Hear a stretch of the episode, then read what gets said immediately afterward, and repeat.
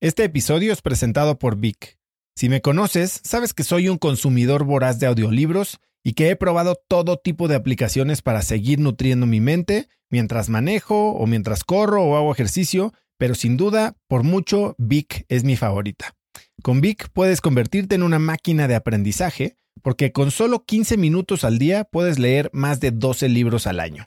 En Vic tienen más de 250 mil títulos y puedes escuchar resúmenes de bestsellers en menos de 15 minutos o libros completos, incluido mi libro Haz lo que importa, así como mis Vic originales como Cómo combatir el síndrome del impostor. Vic, por ser escucha de cracks, te regala 7 días de prueba y después contenido ilimitado por solo 167 pesos al mes en un pago anual de 1.999 pesos al suscribirte a Vic. Simplemente ve a cracks.la diagonal Vic. Vic se escribe B alta E E K. Una vez más, es cracks.la diagonal Vic. Este episodio es presentado por Hospital Ángeles Health System. Cada invitado con el que platico en el podcast me abre los ojos a nuevas tecnologías que están impactando de forma positiva la manera en que todos nosotros vivimos. Una de las áreas en las que el avance tecnológico está generando más impacto es en el área de la salud, especialmente con los avances en cirugía robótica que permiten intervenciones con menos sangrado, menos dolor, cicatrices más pequeñas y una recuperación mucho más rápida. Hospital Ángeles Health System tiene el programa de cirugía robótica más robusto en el sector privado en México. Cuenta con 13 robots Da Vinci, el más avanzado y versátil del mundo, y con el mayor número de médicos certificados en cirugía robótica, con la cantidad de horas necesarias para poder operar, ya que tiene el único centro de capacitación de cirugía robótica en todo el país. Este es el futuro de la cirugía. Si quieres conocer más sobre el programa de cirugía robótica de Hospital Ángeles Health System y ver el directorio de doctores, visita cracks.la diagonal ángeles. Una vez más, es cracks.la diagonal ángeles. Consulta a tu médico. Entendí un cambio tecnológico revolucionario en una etapa muy, muy temprana. Tomé esta decisión de hacerlo de tiempo completo. Literalmente empecé el fondo en el peor momento en el que lo pudo haber empezado. Y darme cuenta de, de eso fue muy, muy difícil para mí.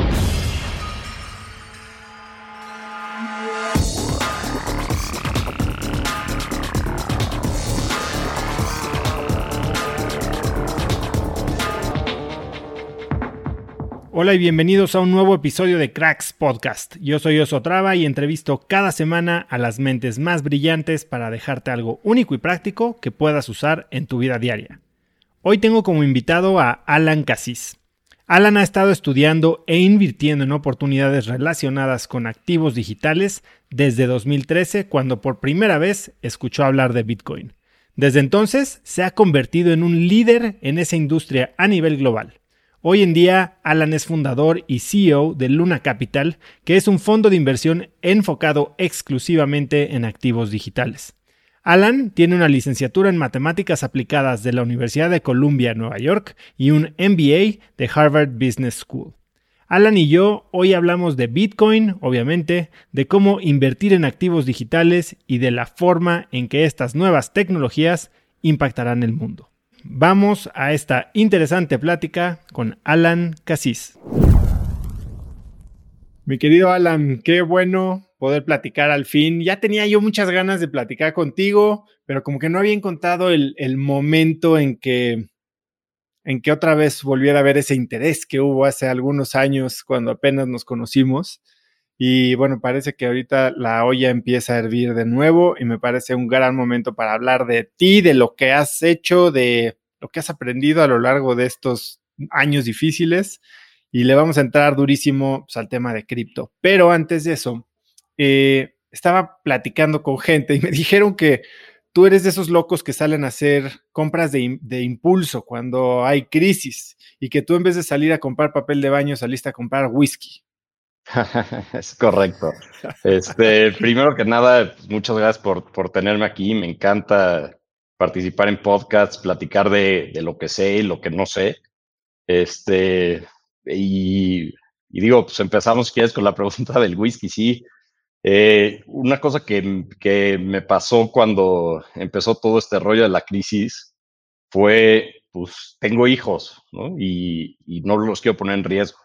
Entonces, este, traté de buscar cuál es la forma de pasar este, esta, esta crisis de la mejor manera posible y, me hice un, un, stock de whisky interesante, de whisky, de vinos eh, y otros alcoholes para poder recibir a mi familia y amigos aquí en mi casa.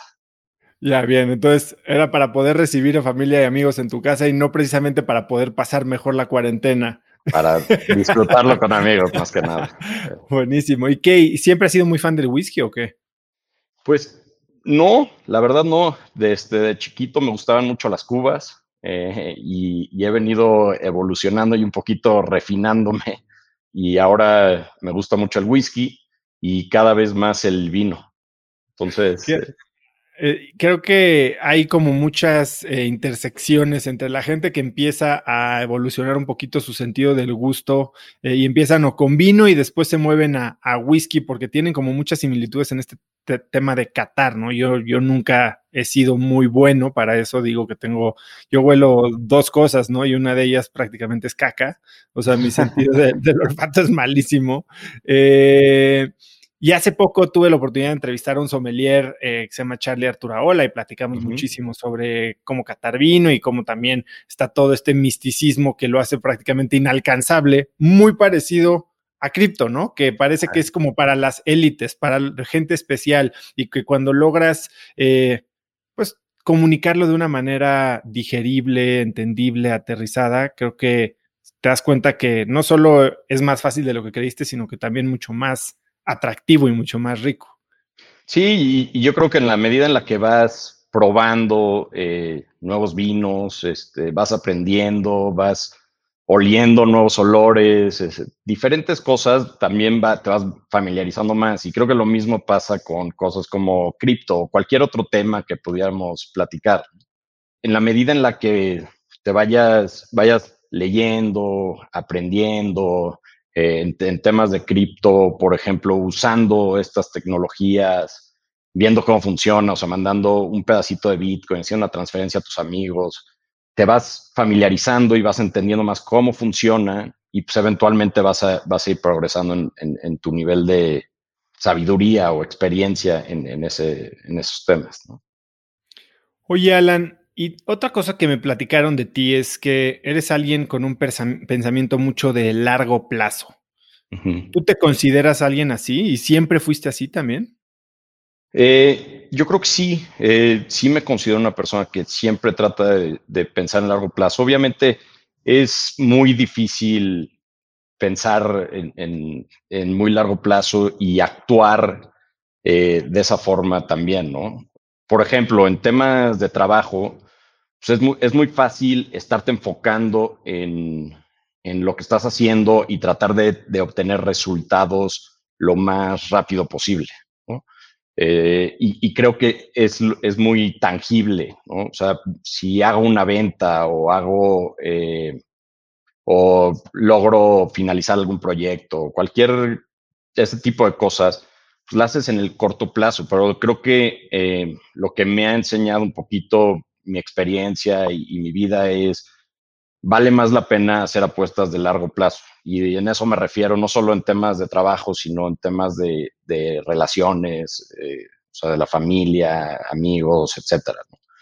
Entonces, sí me considero una persona así. Es difícil hacerlo en el día a día, eh, porque la gente puede tener expectativas, ya sea gente, sea tu jefe, sean tus inversionistas, sea cualquier tipo de personas, pueden tener expectativas de que des resultados en el corto plazo, ¿no? Entonces, tratar de evitar ese tipo de, de situaciones creo que es, es, muy complicado.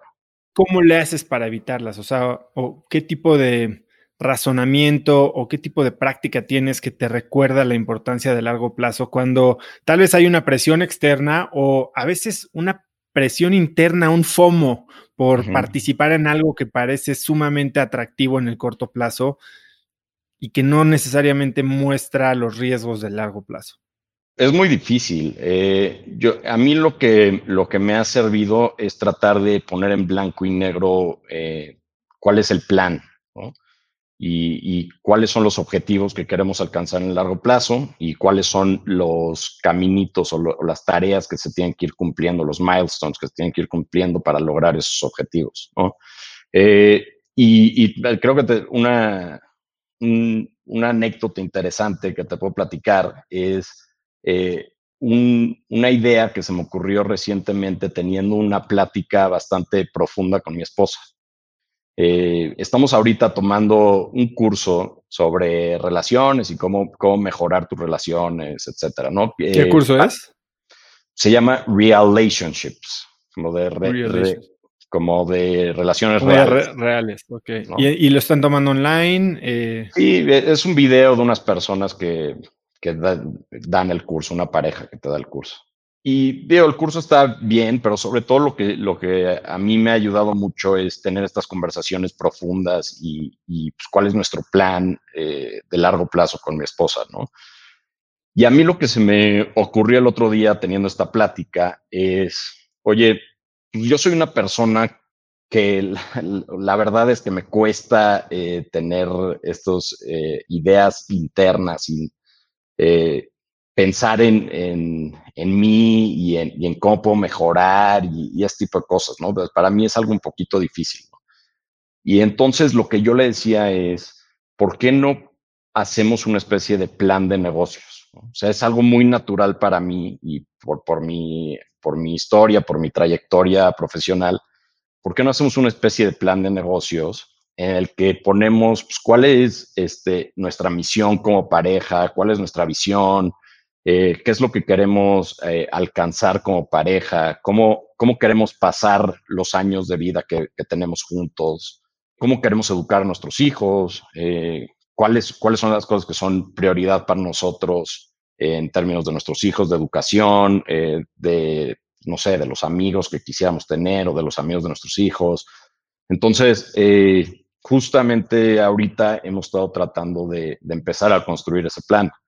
Y, una recomendación que me dio un muy buen amigo que tenemos en común, de hecho. El flaco, te iba a decir, porque hablé justo de este tipo de cosas con él la semana pasada. Sí, y lo que, justamente lo que me platicaba eh, es que él, él hace un, una especie de evaluación anual con su esposa sobre ese plan. Creo que lo que hacen ellos es un poquito diferente, pero, pero pues es muy similar eh, eh, el objetivo que se quiere alcanzar, ¿no? Entonces, ese es nuestro plan y, creo que a mí eh, me hace mucho más sentido tratar de manejar mi relación como una, como una relación, como un plan de negocios de largo plazo, ¿no? Creo que eso para, para mí va a ser lo más natural y creo que, así, haciendo este tipo de cosas puedo ser más exitoso. Entonces, igual que lo puedo hacer con mi relación, eh, con mi esposa o, mi familia, creo que lo puedo hacer con mis negocios y eso me funciona a mí. Y, me puedo imaginar eh, otro tipo de, estrategias que le pueden funcionar a, alguien más, como hacer estos reviews anuales y entonces solo tener metas de corto plazo y, cada año irlas, ir, sacando una meta de, de, corto plazo, ¿no? De un año hacia adelante.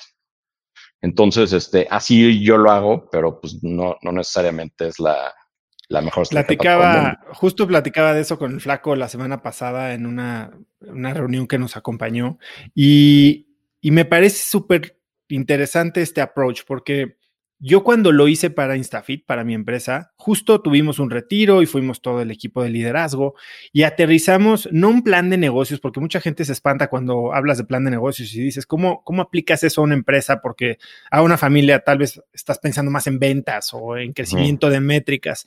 Más bien es un ejercicio de, definición de identidad, de, de definición de las reglas del juego, las clásicos misión, visión y valores, pero que, que, tal vez nos educaron a nosotros en los ochentas como algo súper burocrático, que no, que nada más estaba pegado en la pared de la recepción. Cuando lo, aterrizas esos conceptos a definir las reglas del juego, a con qué valores te vas a conducir, y eso te ayuda a tomar decisiones en términos de, y hablando empresarialmente, de a quién vas a contratar, qué tipo de oportunidades vas a perseguir, con qué tipo de socios quieres o, o ¿qué, ¿dónde sí se vale y dónde no, se vale? Creo que le quita muchísimo la, eh, lo abstracto o lo ambiguo a una decisión. Y, es justo lo que empezaste diciendo, lo pones en blanco y negro, que es justo eso, dejar las cosas claras en reglas del juego. Y creo que cuando tienes estas reglas que, si bien ahí también quiero hablar contigo cómo piensas de la flexibilidad, eh, tener las reglas claras, obviamente te facilita la toma de decisiones eh, y, te hace saber que estás alineado con quien en realidad quiere ser y el objetivo final, ¿no? Ahora, también queda este espacio de la flexibilidad, que es otro tema que tocábamos la semana pasada. Eh, ¿Cuándo doblas la regla? ¿Cuándo la rompes? ¿Cuándo estás dispuesto a cuestionar el modelo mental con el que estás operando? Sobre todo cuando la situación está cambiando tan rápidamente, como en tu industria, por ejemplo. Sí, yo creo que es importante siempre ser flexible. O sea, a mí no me gusta tener ideas demasiado cuadradas, eh, porque creo que eso te limita demasiado. Eh, en, este, en este tipo de, ejercicios que hemos estado haciendo, em, mi esposa, o sea, eh, por ejemplo, hemos platicado de cuáles son estos valores, ¿no? Que, cada quien tiene y, cada quien le da cierta, cierta valoración, ¿no? yo creo que eh, en, esas, en esas conversaciones nos hemos dado cuenta que pues, a veces no coincidimos al 100% o, simplemente tenemos una interpretación diferente de un valor. Y yo creo que es importante ser flexible, saber escuchar, saber entender cómo lo ve la demás gente y, de esa forma tú puedes decidir si tú adaptas tu pensamiento o tu forma de ver las cosas o no. Pueden haber cosas que, en las que tú no quieres tener flexibilidad porque son eh, límites muy, muy claros. Eh, pero creo que, pues igual que en las relaciones, creo que aplica para, pues para otro tipo de cosas y, negocios. Eh, o sea, nosotros, por ejemplo, hablando de, de, mi negocio de, relacionado con criptomonedas, pues hemos vivido desde chicos pensando que el dinero es de una cierta forma y está emitido por los gobiernos y, la gente, y pensamos que está respaldado por economías o por, por oro o por diferentes ideas que la gente tiene en mente y no necesariamente esos, esas son ideas o correctas o, tampoco son la, la, panacea, ¿no? O sea, el mundo está cambiando. Ni permanentes. Ni permanentes. El mundo está cambiando, como tú bien dices, eh, de manera muy rápida, o sea, tan rápida que lo que acabamos, por lo que acabamos de pasar, yo creo que de, la pandemia, yo creo que va a cambiar el mundo de una forma muy fundamental y lo estamos viendo en, temas muy obvios, como por ejemplo el home office y, la gente, y cómo la gente va a empezar a trabajar desde sus casas. Eh, empresas anunciando que no van a regresar sus empleados, etcétera. Entonces, el mundo realmente está cambiando muy rápido.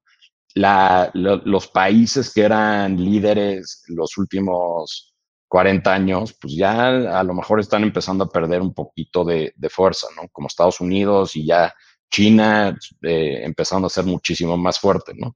Entonces, eh, yo creo que es importante ser flexible eh, porque si no nos vamos a quedar estancados en una posición eh, en la que no queremos estar. Y, creo que es muy, es muy, obvio a lo mejor mi comentario, porque lo, podemos ver inclusive hablando con gente más grande, ¿no? que tiene unas ideas muy cuadradas y, escuchamos sus ideas y decimos, es que cómo no puedes estar pensando que existe algo más, ¿no? O sea, que existe una idea diferente de lo que tú piensas y has, has creído toda tu vida.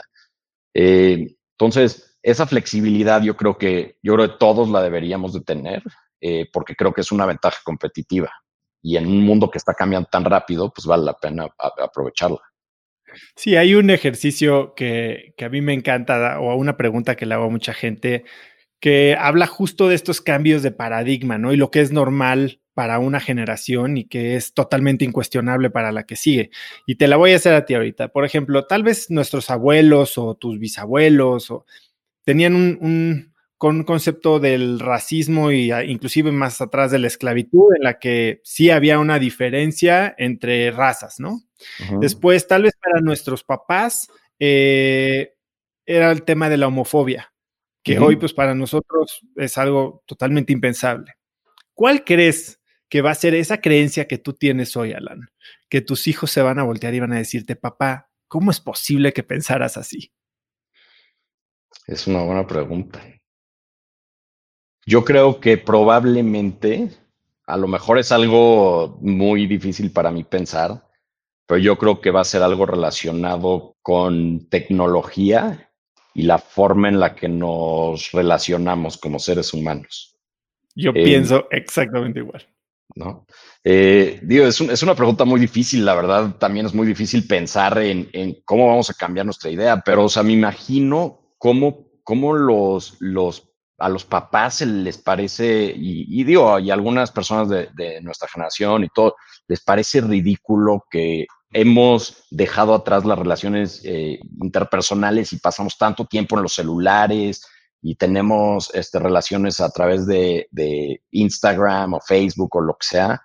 Y pues, yo creo que, o sea, es difícil y entiendo el valor de las relaciones humanas y de convivir y, todo está en el mismo lugar y, realmente vivir la vida en vivo.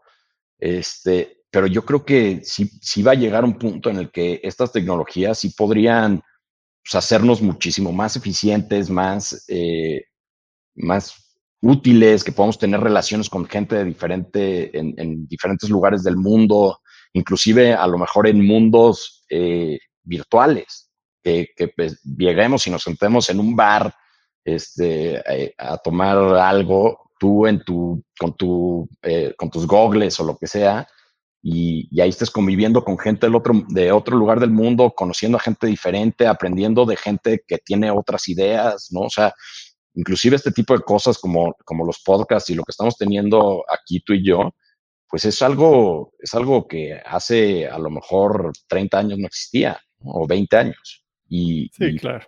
Y pues esto está agregando real valor, o sea, lo que tú haces todo lo, todas las semanas tiene un valor muy importante y tanta gente lo escucha porque, porque pues, le estás enseñando y le estás ayudando a la gente a, mejorar como persona y tratando de, darles esta flexibilidad de que existen nuevas ideas y que prueben nuevas cosas. Entonces, a mí se me hace que por ahí podría ser algo. Y, que a lo mejor mis hijos van a decir, es que qué ridículo que te fuera, que te ibas los viernes a sentar a un restaurante con tus amigos. Sí, bueno, esta semana eh, se supone que es, cuando estaría pasando Burning Man, ¿no? Y, y, este año Burning Man lo hicieron digital, hicieron esta cosa que se llama el Mystic Verse, que es como un recuerdo de Second Life que, existía hace 12 años, ¿no? O más.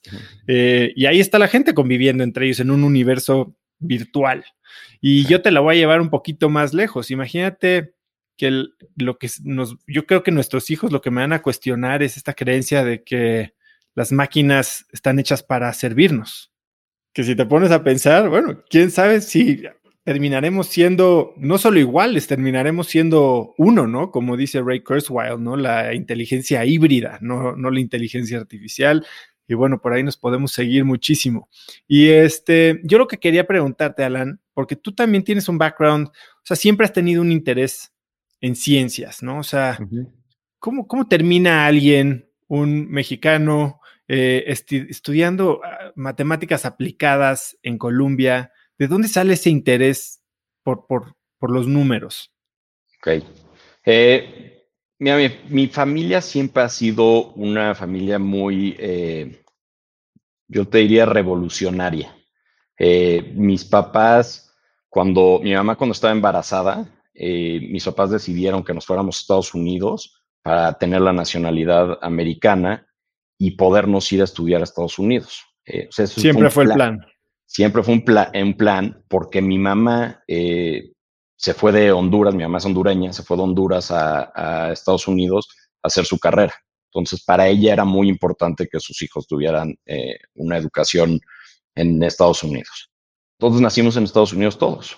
Y mis papás siempre fueron muy duros en términos académicos, muy laxos en todo lo demás.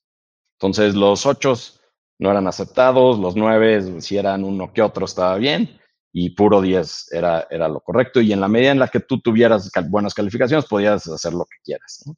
Y, siempre fueron muy estrictos en ese sentido. Eh, y, eso lo relacionó también un poquito, o sea, y siempre nos fue, la verdad, a, a mi hermano grande y a mi hermana chica muy bien en la escuela, pero pero mi, mi hermano grande en particular es una persona eh, muy curiosa. Es, es una de esas personas realmente brillantes que tienen una forma de pensar muy, muy diferente. Y él empezó eh, desde muy chico a interesarse en temas igual como futurísticos, de tecnología, etcétera. Digo, desde, desde veía series, ya sabes, este, Star Trek y Star Wars con mi papá.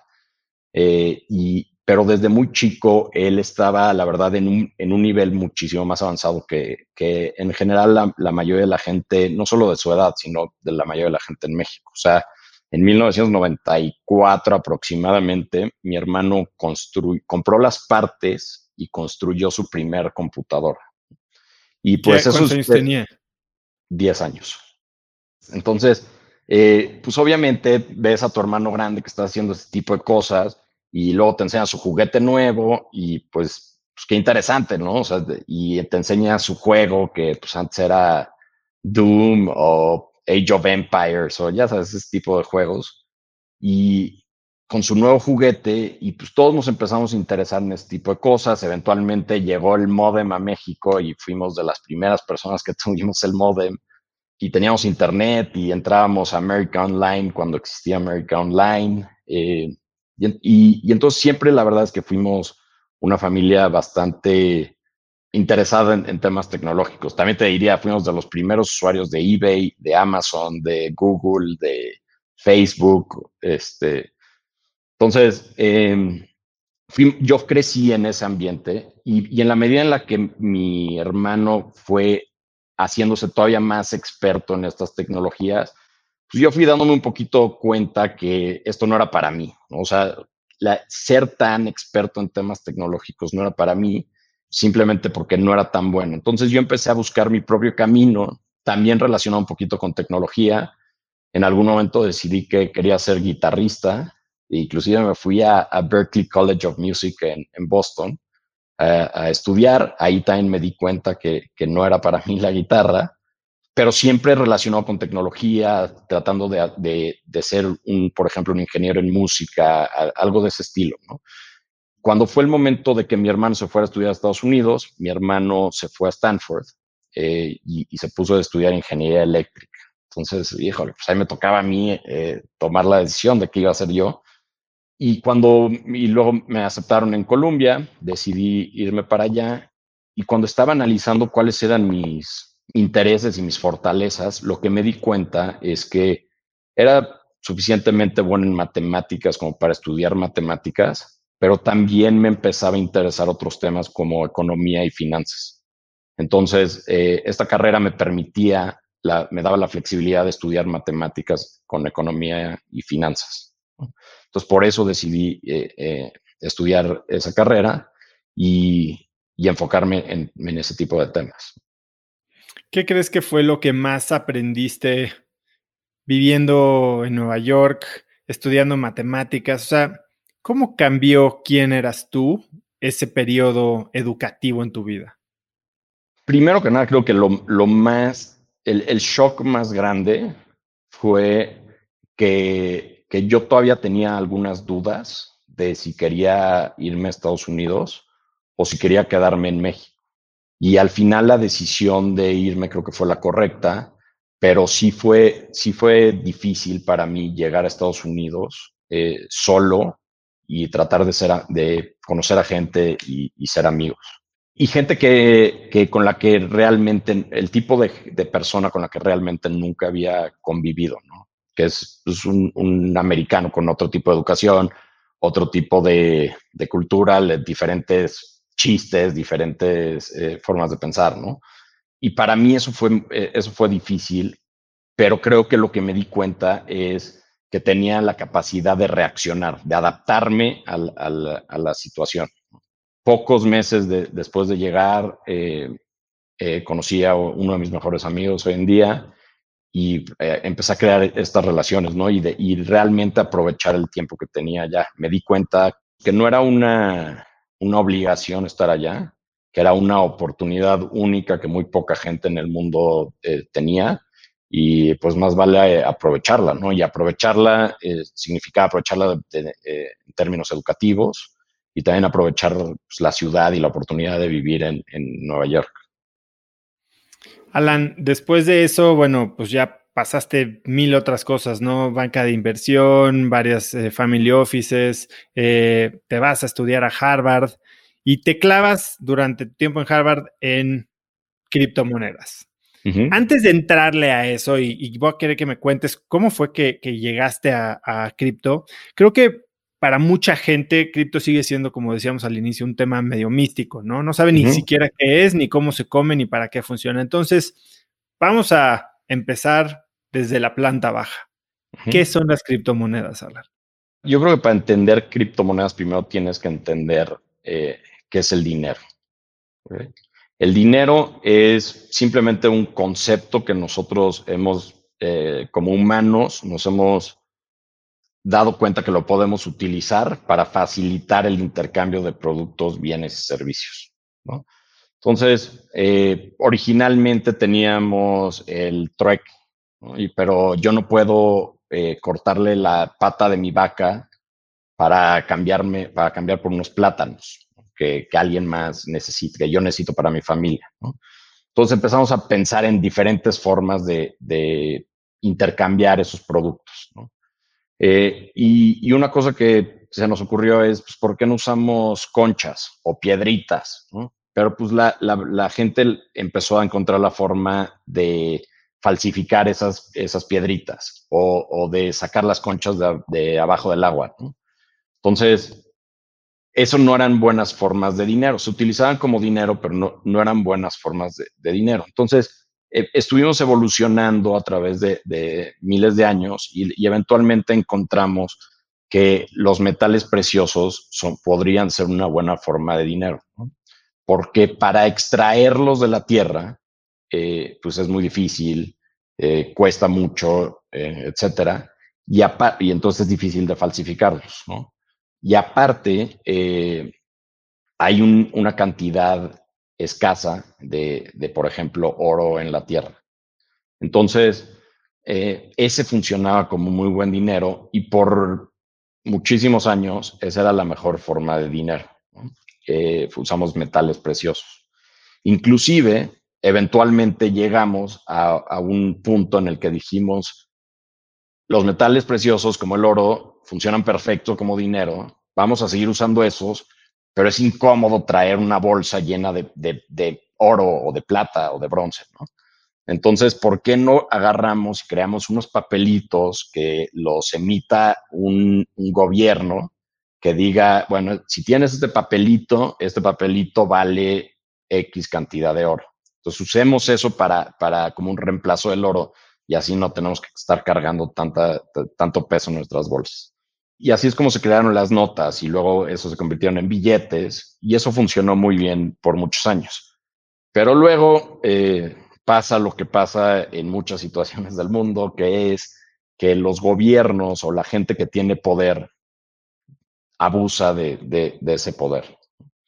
Y eventualmente eh, usamos, eh, decidimos, bueno, estos papelitos ya no van a estar respaldados por oro, el gobierno los va a garantizar, por, entre comillas, y vamos a, y, entonces el gobierno ahora tiene la capacidad de imprimir eh, o de crear esos papelitos, o sea, imprimir billete, Y, eso es lo que ha pasado en los últimos años. En 1971, eh, el gobierno de Richard Nixon decide quitarle al dólar el respaldo del oro y entonces eso le da la, flexibilidad a la Reserva Federal, que es el Banco Central de Estados Unidos, de imprimir cualquier cantidad de dinero que tenga eh, ganas de imprimir.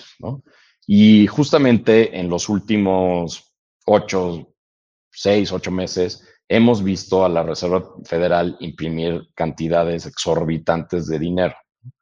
Eh, ¿y, qué pasa? O sea, ¿cuál es, cuál es el concepto el concepto fundamental o por es un problema imprimir eh, ese dinero. Eh, o sea, no podemos crear valor de la nada. O sea, el valor es X.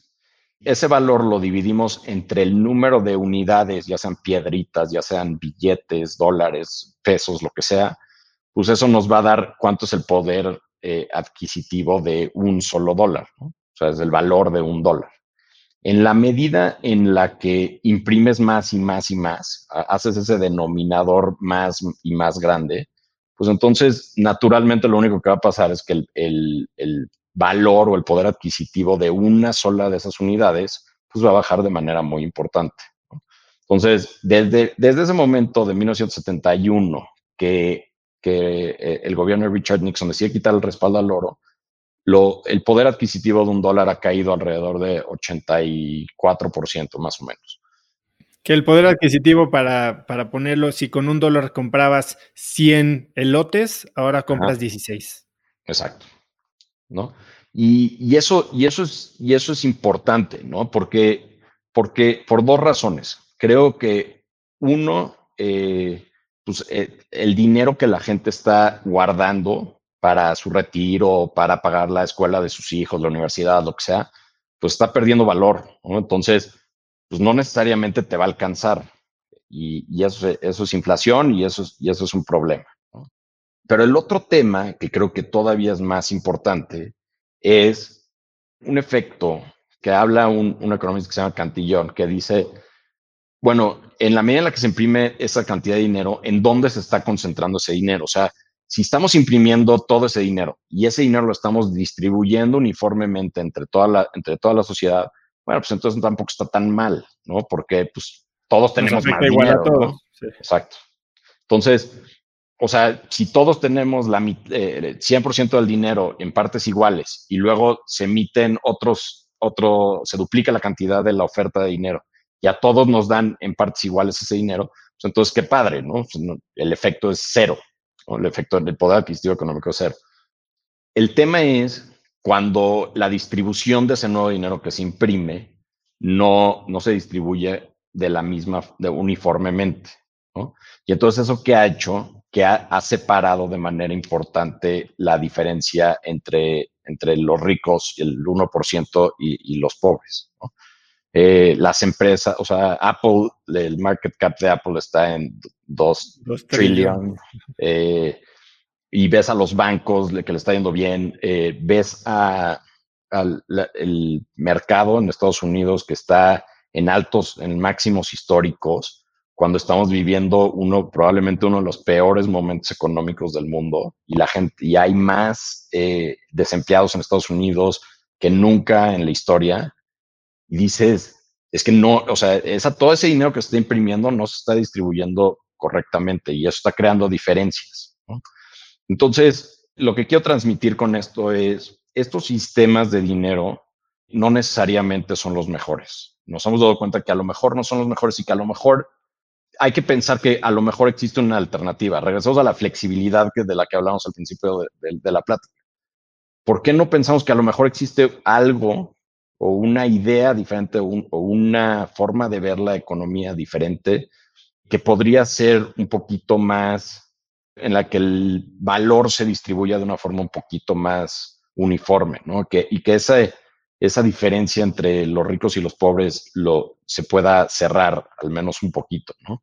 Y yo creo que las criptomonedas eh, son una de las mejores ideas que hoy en día tenemos para cerrar esa, esa brecha. podemos platicar más del tema, pero yo creo que, que, las criptomonedas pueden ser un detonador que creen la redistribución de riqueza más grande que de la historia del ser humano. A ver, Alan, entonces vamos a aterrizarlo, porque sí me, me, ayudas mucho a entender de dónde viene el dinero y por qué crees que pueden ser útiles, pero ¿qué son? O sea, cuando le, me dices o tal vez a alguien que no entiende criptomonedas. O sea, ¿qué es una criptomoneda? ¿De dónde sale? ¿Quién la inventa? Porque al final del día también es algo que no existe. Cuando hablamos de criptomonedas, yo creo que lo mejor es hablar de Bitcoin como la primera criptomoneda eh, que ha existido.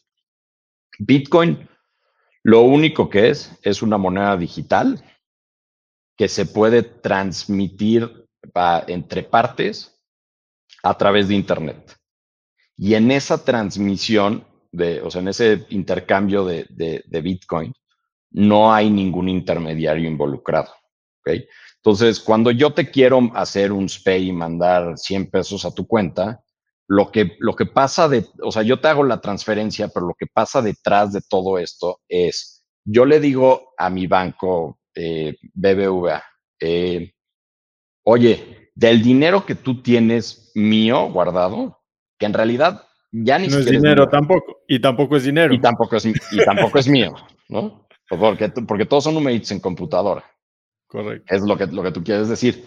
Lo que yo quiero decir es, cuando yo le deposito el dinero al banco, ese dinero ya no es mío. O eso no, el banco tiene una obligación legal, entre comillas, de regresarme ese dinero cuando yo se lo pida. Pero en cuántas situaciones hemos estado en las que el banco te dice, no, no te regreso tu dinero, ¿no? Y, y, casos prácticos son, por ejemplo, en Grecia, en la crisis de 2008-2009, en Chipre, hoy en día en Líbano.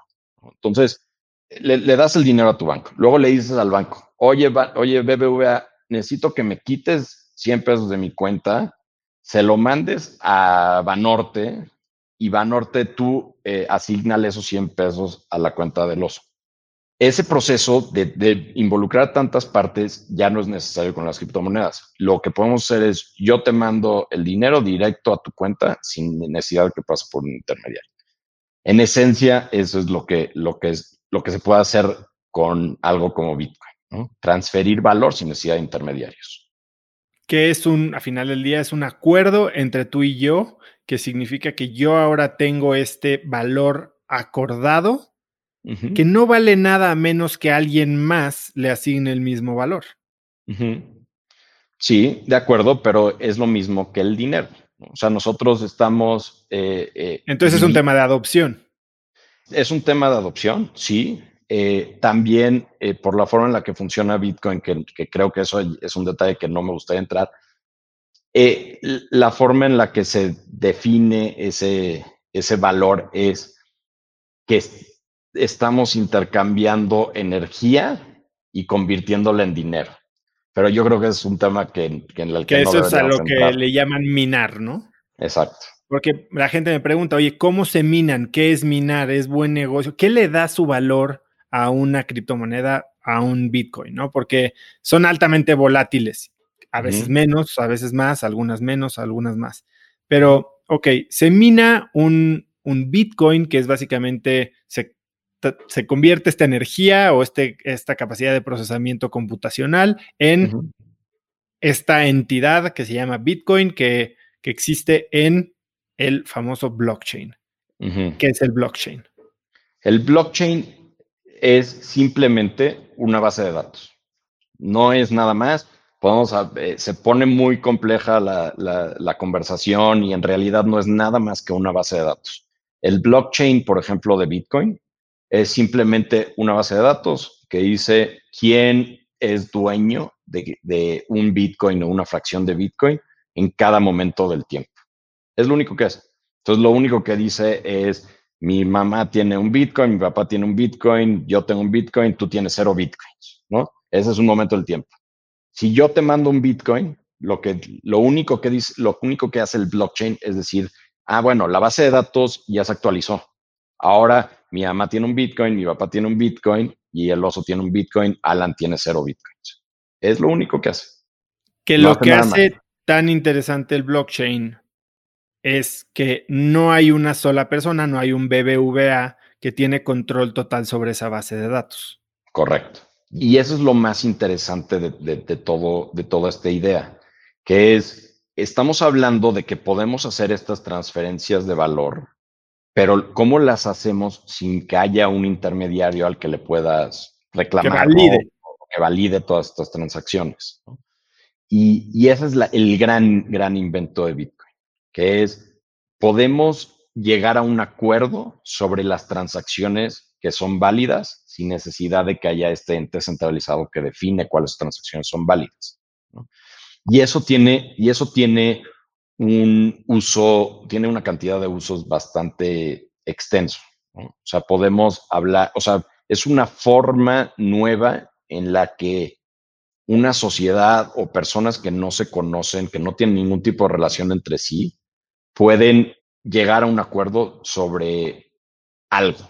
¿no? sobre una, transacciones o sobre una, unas elecciones o algún tipo de decisión que podamos tomar entre todos, lo podemos hacer a través de un blockchain eh, de una forma que la palabra es descentralizada, sin un ente centralizado que controle esa, esa toma de decisiones.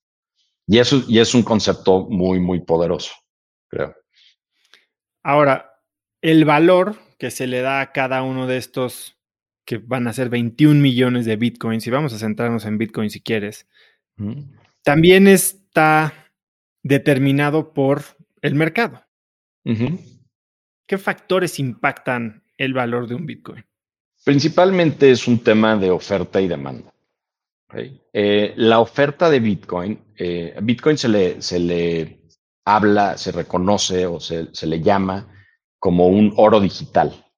Es una, es una especie de oro porque es escaso, igual que el oro, eh, y tiene ciertas propiedades que la hacen muy similar al oro, pero es digital, ¿no? Entonces, eso nos hace que en vez de tenerlas en la, tener el oro en la bolsa, como lo hemos platicado, que pesa mucho, etcétera, lo podemos tener en un código en una computadora. Eh, entonces, Bitcoin es escaso porque solo van a existir 21 millones de Bitcoin en, toda la historia. Y a esos 21 millones vamos a llegar hasta, 20, hasta 2140. en ese momento se va a, emitir la última fracción de Bitcoin, entonces nos faltan muchos años para, para eso. Bitcoin, entonces, es el lado de la oferta. Hay una oferta limitada. Y luego hay una demanda.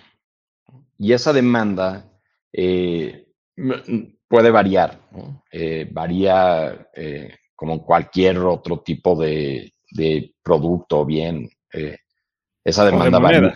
O de moneda, ¿no? Igual que el peso, cuando hay inestabilidad en México, entonces pues el peso, hay, hay menos demanda por el peso, entonces el valor cae. El valor cae, ¿no? Entonces, lo mismo pasa, lo mismo pasa con, con el Bitcoin. Ahora, hay que ponernos a pensar, bueno, está bien, pero ¿cómo, cómo surge esa demanda? O sea, ¿quién le interesa comprar un Bitcoin? Creo que es una pregunta fundamental de por qué Bitcoin ha sido exitoso, en particular en los últimos años. Hemos, hemos visto en que cada vez los gobiernos tienen más control, ¿no? Eh, en, ciertos lugares del mundo, eh, pero hay lugares en los que el gobierno tiene absoluto control. Entonces, eh, a mí el, ejemplo que más me gusta usar es el ejemplo de Venezuela. Eh, en Venezuela, y, creo que eso, porque aparte creo que resume muy bien lo que, ha pasado en, lo que hemos estado hablando del dinero, ¿no? En Venezuela, pues resulta que eh, entran gobernadores o dictadores con demasiado poder, empiezan a hacer lo que quieren hacer, empiezan a imprimir, por ejemplo, cantidades muy importantes de dinero, y eso, por ejemplo, en Venezuela lo que causó es una inflación, una hiperinflación.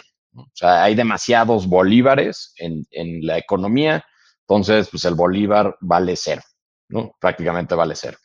Entonces, si tú tenías todos tus ahorros en bolívares, pues ahora no valen nada. Entonces, la gente empezó a ver, oye, pues, ¿qué alternativas tengo? ¿Qué, qué puedo hacer con, con, mi dinero para que deje de perder mil por ciento de valor o lo que sea todos los días? Entonces, pues bueno, ¿cuáles son mis alternativas? Tengo, puedo mantenerme en bolívares, ¿no? Puedo, puedo pasarme a dólares o pasarme a oro eh, y, guardar el oro o los dólares en mi casa. Pero pues luego, ¿qué, qué voy a hacer? ¿no? O sea, si quisiera eh, salirme de, de, Venezuela con mis dólares, en el aeropuerto de Caracas me van a agarrar y no me van a dejar salir con, mi, con mis dólares. Y, y, entonces lo que ha pasado es que la gente se ha dado cuenta de que puede usar estas criptomonedas. Eh, se dieron cuenta que podían comprar Bitcoin y tener ese Bitcoin y guardarlo. Lo único que necesitaban para, para salirse de Venezuela es tener un papelito con una clave y subirse al avión de Venezuela a Miami o a donde sea. Y con ese papelito ya tenían acceso a su dinero en, en cualquier lugar del mundo mientras tengan una conexión a Internet. ¿no? Entonces, como ha pasado en Venezuela, ha pasado en Rusia, en Líbano, Argentina, entonces la gente, la gente realmente está empezando a darse cuenta de que esta idea de que el dinero que es tuyo, tú tienes el control de ese dinero, no le estás cediendo el control a un banco o a un ente centralizado, tú tienes la confianza de que no va a haber más dinero, o sea, la gente, los gobiernos, el banco, tu banco central no puede imprimir más dinero. Eh, tú tienes la confianza de que nadie te puede confiscar ese dinero, tu gobierno no te puede confiscar ese dinero, porque tú tienes las claves y tú eres dueño de, esas claves. Todas esas propiedades han hecho que la gente le empiece a asignar cierto valor y que tenga más que un uso especulativo, que es para mucho de lo que se usa Bitcoin hoy en día, pero más que tener un, uso especulativo, se convertido en, un, en una reserva de valor, una forma en la que yo puedo conservar mi dinero y mantener el control de mi propio dinero. Y eso ha generado una, una demanda muy importante de, de bitcoins en particular. Sí, que ahí entra el otro lado de la moneda cómo puedes reservar o resguardar el valor de tu dinero tiene que ver con minimizar la volatilidad, ¿no? O sea, que no sepas que se va a ir a cero y tal vez no va a ganar 800% en un año.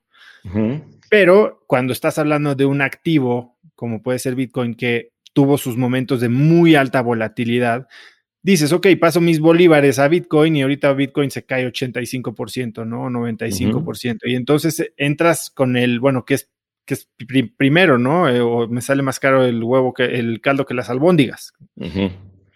Eso ha estado cambiando. ¿Cómo piensas tú de eso? Yo, yo pienso que, eh, perdón, dije que Bitcoin era una, una especie de oro digital. Y, creo que creo que se puede, tiene el potencial de convertirse en un reemplazo del oro, o al menos quitarle un poquito de mercado al oro, porque por muchas características en particular, que a lo mejor es una, una forma en la que puedes generar más valor, eh, aparte de conservarlo, ¿no? Pero sí está este problema de que aún es muy volátil, ¿no? Eh, y yo creo que es difícil compararlo con el oro porque el oro lleva existiendo miles de años. Y yo estoy eh, seguro que al principio, cuando se empezó a utilizar el oro, pues tenía, era muy volátil, o sea, no, nadie sabía bien cuánto valía el oro, hay gente que le daba más valor, hay gente que menos, y estabas ahí en los comerciantes en los mercados intercambiando oro, ¿no? Nadie sabía bien cuánto valía. En la medida en la que han evolucionado todos estos mercados, pues el valor del oro se ha eh, eh, un poquito estabilizado. Eh, yo creo que lo mismo va a pasar con Bitcoin. Bitcoin es una tecnología que lleva 10 años, 10, 11 años, todavía es muy nueva. O sea, todavía no sabemos bien, bien cómo va a ser un resguardo de valor en el muy largo plazo. Entonces, sí tiene ese problema de volatilidad que creo que se resuelve en el largo plazo. Ahora, ¿Qué ha pasado en los últimos, en los últimos cinco años alrededor? O sea, nace Bitcoin y, nace utilizando esta tecnología que se llama blockchain, que a final de cuentas ya platicamos que es una base de datos nada más. Bueno, entonces, ¿qué podemos hacer con nuestra, esta idea de, bases de datos y esta idea de que nos podemos organizar como sociedad en, eh, de una forma descentralizada, sin, sin que alguien nos, nos controle o alguien dicte eh, las, las, reglas. del juego. ¿no? Entonces, eh, lo, que han, lo que han salido es una, una nueva ola de unas monedas, igual son criptomonedas, son monedas que, que funcionan con esta tecnología blockchain que se llaman criptomonedas porque tienen un componente de criptografía detrás muy complejo, matemático. es códigos para evitar la falsificación, básicamente. Exacto, códigos para evitar falsificación y que tú tengas seguridad de que tu moneda es la única que existe en el mundo con esas características. Entonces, eh, han salido estas nuevas monedas que se llaman criptomonedas que, tienen un valor estable. Y existen eh, una muy grande cantidad, miles de millones de dólares de estas monedas que se les llama en inglés stable coins, o sea, monedas estables. Y básicamente lo que son son representaciones de una, de una moneda como la que todos conocemos, como el dólar o el peso, pero eh, digitales. Es lo único que es.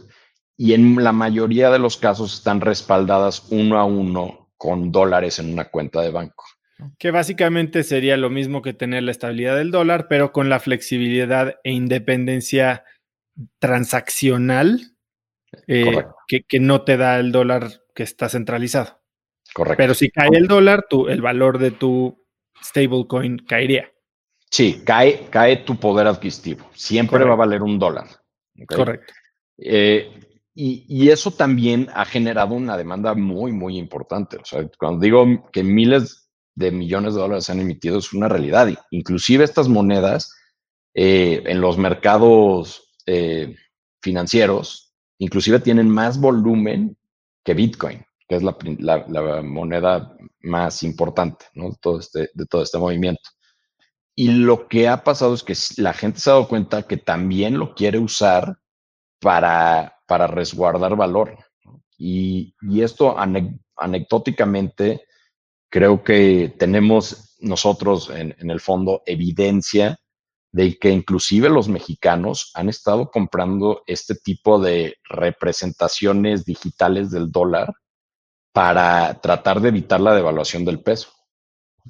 Entonces, eh, y, lo mismo está pasando en China y en muchos otros lugares del mundo, que la gente está dolarizando, entre comillas, a través de estas, de estas criptomonedas. Eh, Ahora, Alan, este tema de los stablecoins, digo, y en general de cripto, el tema de que sea tan complicado, tan oscuro, tan de difícil acceso, tan, si bien no es centralizado, pues es técnicamente tan complejo que a veces no tienes la seguridad de, de que esta democratización o descentralización del servicio es verdaderamente real, ¿no? Y, lo hemos visto en casos de stable coins pasados que resulta que no eran tan stable y no estaban tan respaldados como decían haber estado, ¿no? O, o, de monedas que parecían estar respaldadas con oro, que oro que nunca existía y ahí yo salí bastante machucado con DIG, eh, como muchos de nuestros cuates, ¿no? Eh, a ver, ¿por qué?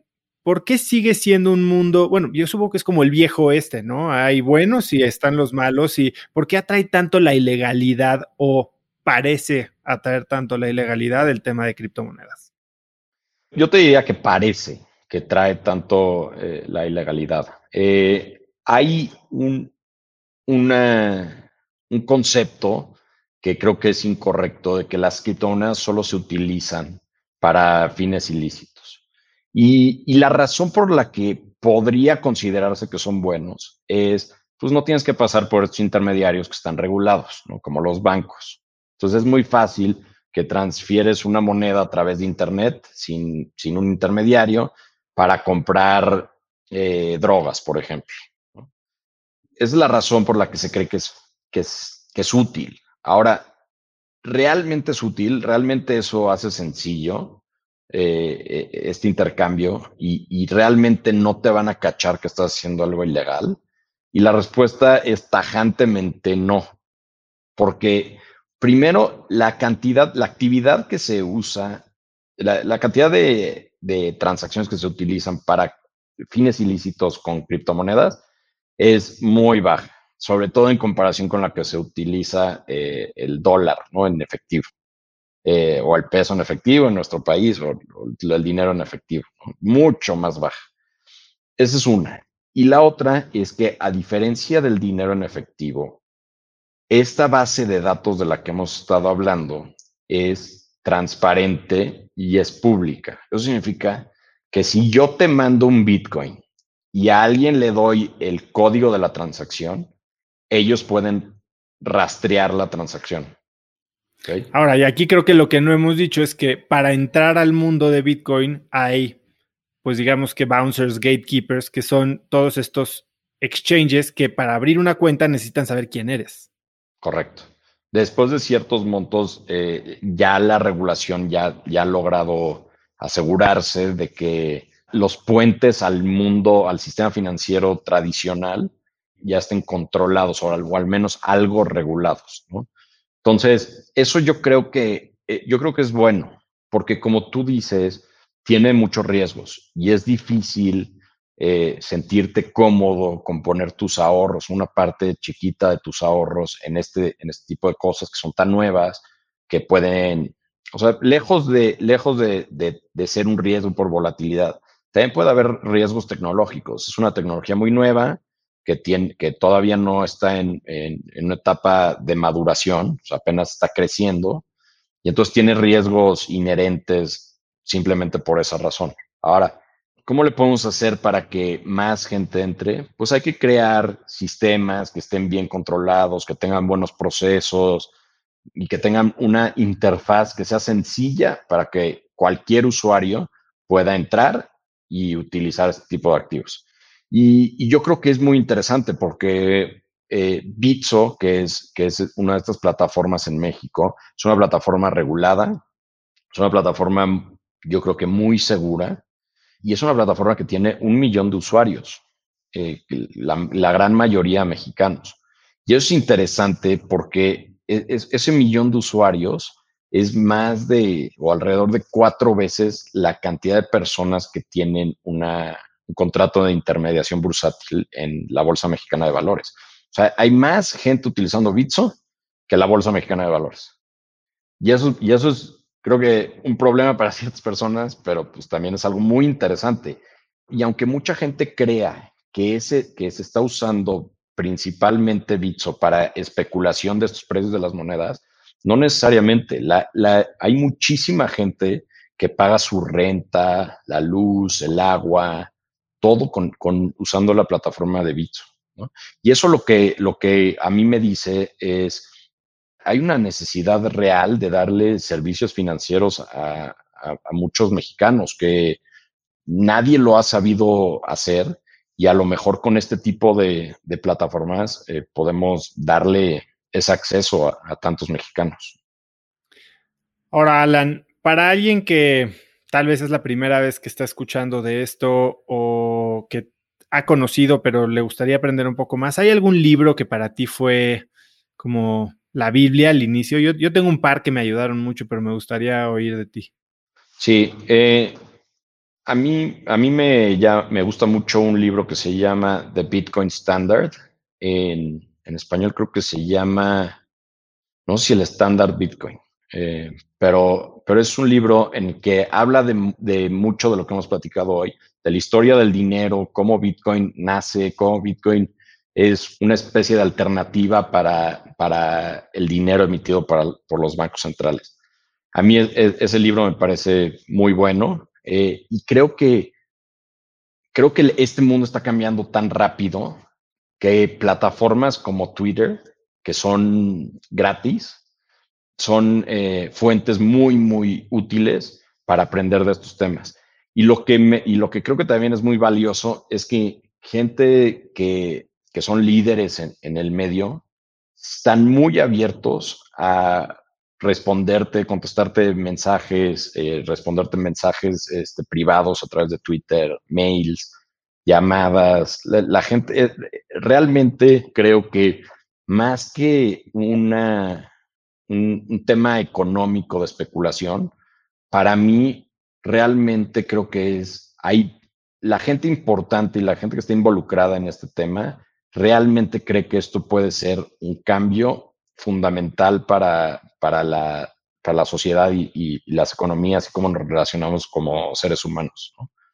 Entonces, em, estamos muy abiertos a, responder, a, a, platicar, a todo ese tipo de cosas. Entonces, regresando a, al, tema de adopción, ¿no? O sea, a todo el mundo le conviene que más gente se eduque para que más gente lo adopte y si hay más demanda va a haber más valor, más utilidad, etcétera. Yo, yo en, cuando empecé, y que fue más o menos la época que nos conocimos, que fue 2017, aquellos golden years. Eh, yo leí Crypto Assets de eh, Chris Bernstein, Berniski, sí. Y The Internet of Money, que traía como que los ensayos o las conferencias de Andreas Antonopoulos. Y eso a mí me dio muchísimo entendimiento, muy básico tal vez, pero de ahí para pasar al siguiente nivel, que es platicar con gente como tú. Son, son muy buenos libros, también los recomiendo mucho. Eh, están pasando cosas tan eh, diferentes hoy en día, que a lo mejor algunos de esos ya son, ya son un poquito viejos, ¿no? O sea, eh, y, y, a mí me, me, encanta platicar de un ejemplo eh, que se llama Decentralized Finance en inglés. O sea, se quiere crear un, un, sistema financiero descentralizado. ¿Y eso qué significa? Esas son muchas palabras muy altisonantes. Lo único que significa es cómo le podemos dar servicios financieros a todo el mundo que tenga una conexión de Internet sin necesidad de, recurrir a los bancos. Ese concepto, yo creo que ese, va a ser el, concepto y la idea que va a hacer que, este, este movimiento sea revolucionario y cambie por completo todo lo que, lo que conocemos hoy del sistema financiero.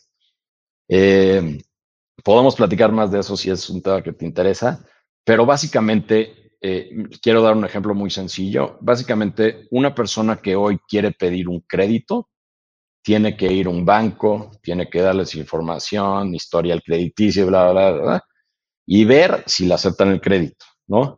En muchas ocasiones, ese crédito tiene unas tasas de interés un poquito abusivas. Entonces, hay una forma en la que podemos hacer, dar, otorgar créditos a cualquier persona con una conexión a Internet. No necesita ni siquiera tener una cuenta de banco, solo necesita tener un, algo de conocimiento de criptomonedas y o estar en una plataforma que esté conectado con, este, con estos sistemas, ¿no? Eh, que es algo que nosotros estamos, estamos tratando de hacer. Pero que llegue una persona, se mete a Internet, le dé algunos clics a unas cosas y le puedan dar un crédito, creo que puede ser revolucionario. Y creo que va a pasar. Y, todo esto lo podemos hacer de una forma en la que el riesgo lo tenemos controlado, o sea, no, tenemos, no vamos a tener quiebras de bancos como los hemos visto en, muchas ocasiones. Podemos distribuir el riesgo entre muchas personas. Eh, yo, creo que eso, es a mí lo, que más me emociona. Y, te diría, en todas este tipo de plataformas, ya hay casi 7 mil millones de dólares metidos eh, pidiendo este, y dando créditos y haciendo intercambios de activos. Este, es, un mundo muy nuevo que creo que es muy interesante. Tú has dicho que esta industria te ha ayudado a entender cómo funciona el mundo. ¿A qué te refieres con eso? La mayoría de las cosas a las que me refiero ya las hemos platicado. Eh, y, creo que es, uno es este concepto que tenemos de qué es el dinero y, cómo nace el dinero y, cómo lo usamos, etc. Eh, el otro concepto es cómo nos relacionamos como ser humanos, o sea, cómo tomamos decisiones.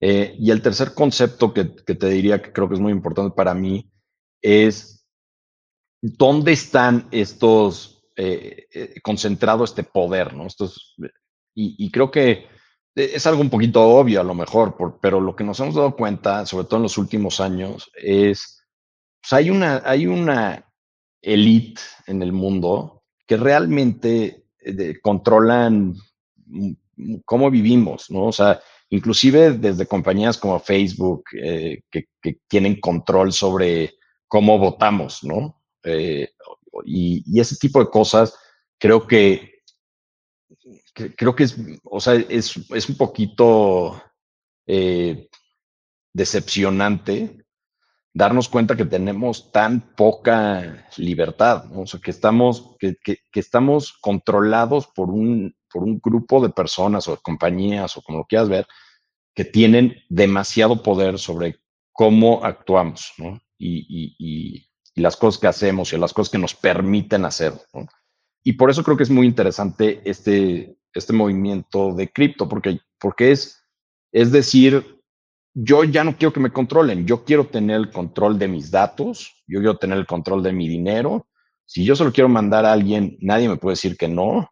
Eh, si yo le quiero compartir mis datos eh, a mi doctor por, por temas médicos, yo le doy el derecho, o sea, el, nadie tiene derecho a compartir mi información con una aseguradora, por ejemplo, de, mi historial médico. porque es mi información y es mi información privada, o es mi dinero. Y, yo creo que esa es la forma en la que el mundo, el mundo puede cambiar con este tipo de tecnologías. Puede ser que fallemos, puede ser que, no funcione, ¿no? Pero creo que darnos cuenta, a mí me ha ayudado a darme cuenta de ese tipo de cosas, de el sistema en el que vivimos no necesariamente funciona muy bien, ¿no? Aunque pareciera que funciona muy bien, no necesariamente funciona muy bien, ¿no? Y digo pareciera porque a mucha gente no le importa si, si controlan su Facebook o le sacan sus, sus este, si le escuchan en, en Siri eh, sus conversaciones y luego le sacan anuncios en, en, Instagram de eso. Hay gente que no le importa, pero sí, pero, pero eso es a, a nivel individual. Si lo piensas colectivamente, te puedes dar cuenta de que esa información es muy poderosa y esa información es lo que hace que Facebook valga lo que vale, lo que vale hoy en día, ¿no? Ese, ese conocimiento fundamental de la sociedad. Y si te vas un paso más adelante, te puedes dar cuenta que tener ese poder y que nadie te pueda controlar eh, cómo usas ese poder, puede, puedes hacer mucho daño a la sociedad, ¿no? y, ya ha pasado, eh, y con Facebook específicamente. Entonces, a mí me ha hecho un poquito más, eh, ¿cuál es la palabra? Em, Cuidadoso, consciente. No, un poquito más, menos optimista de la, de la sociedad. O sea, creo que la gente abusa de, del poder. Y, y, hay mucha gente que sigue olvidada y mucha gente que sigue, cada vez está en una peor situación y, y, mucha gente que sigue siendo, cada, teniendo cada vez más poder y teniendo cada vez más control del dinero y control de nuestras vidas, etcétera. Eh, se nota muchísimo que, que eres un gran apasionado, gran conocedor, pero ¿cómo llegas a cripto? O sea, tú estabas metido en el mundo financiero de antaño. Sí. Yo, yo eh, estuve, eh, fui banquero de inversión por algunos años y eso yo estaba convencido que, me apasionaba. Eh, luego, eventualmente, después de algunos años, decidí irme a hacer la maestría porque quería un cambio, un cambio de, en mi vida. Y decidí irme a, Harvard, tuve la oportunidad de, hacer mi MBA ahí, y ahí conocí a, un muy buen amigo eh, que hoy en día es mi socio, que se llama Daniel. Y Daniel eh, ya, ya conocía Bitcoin.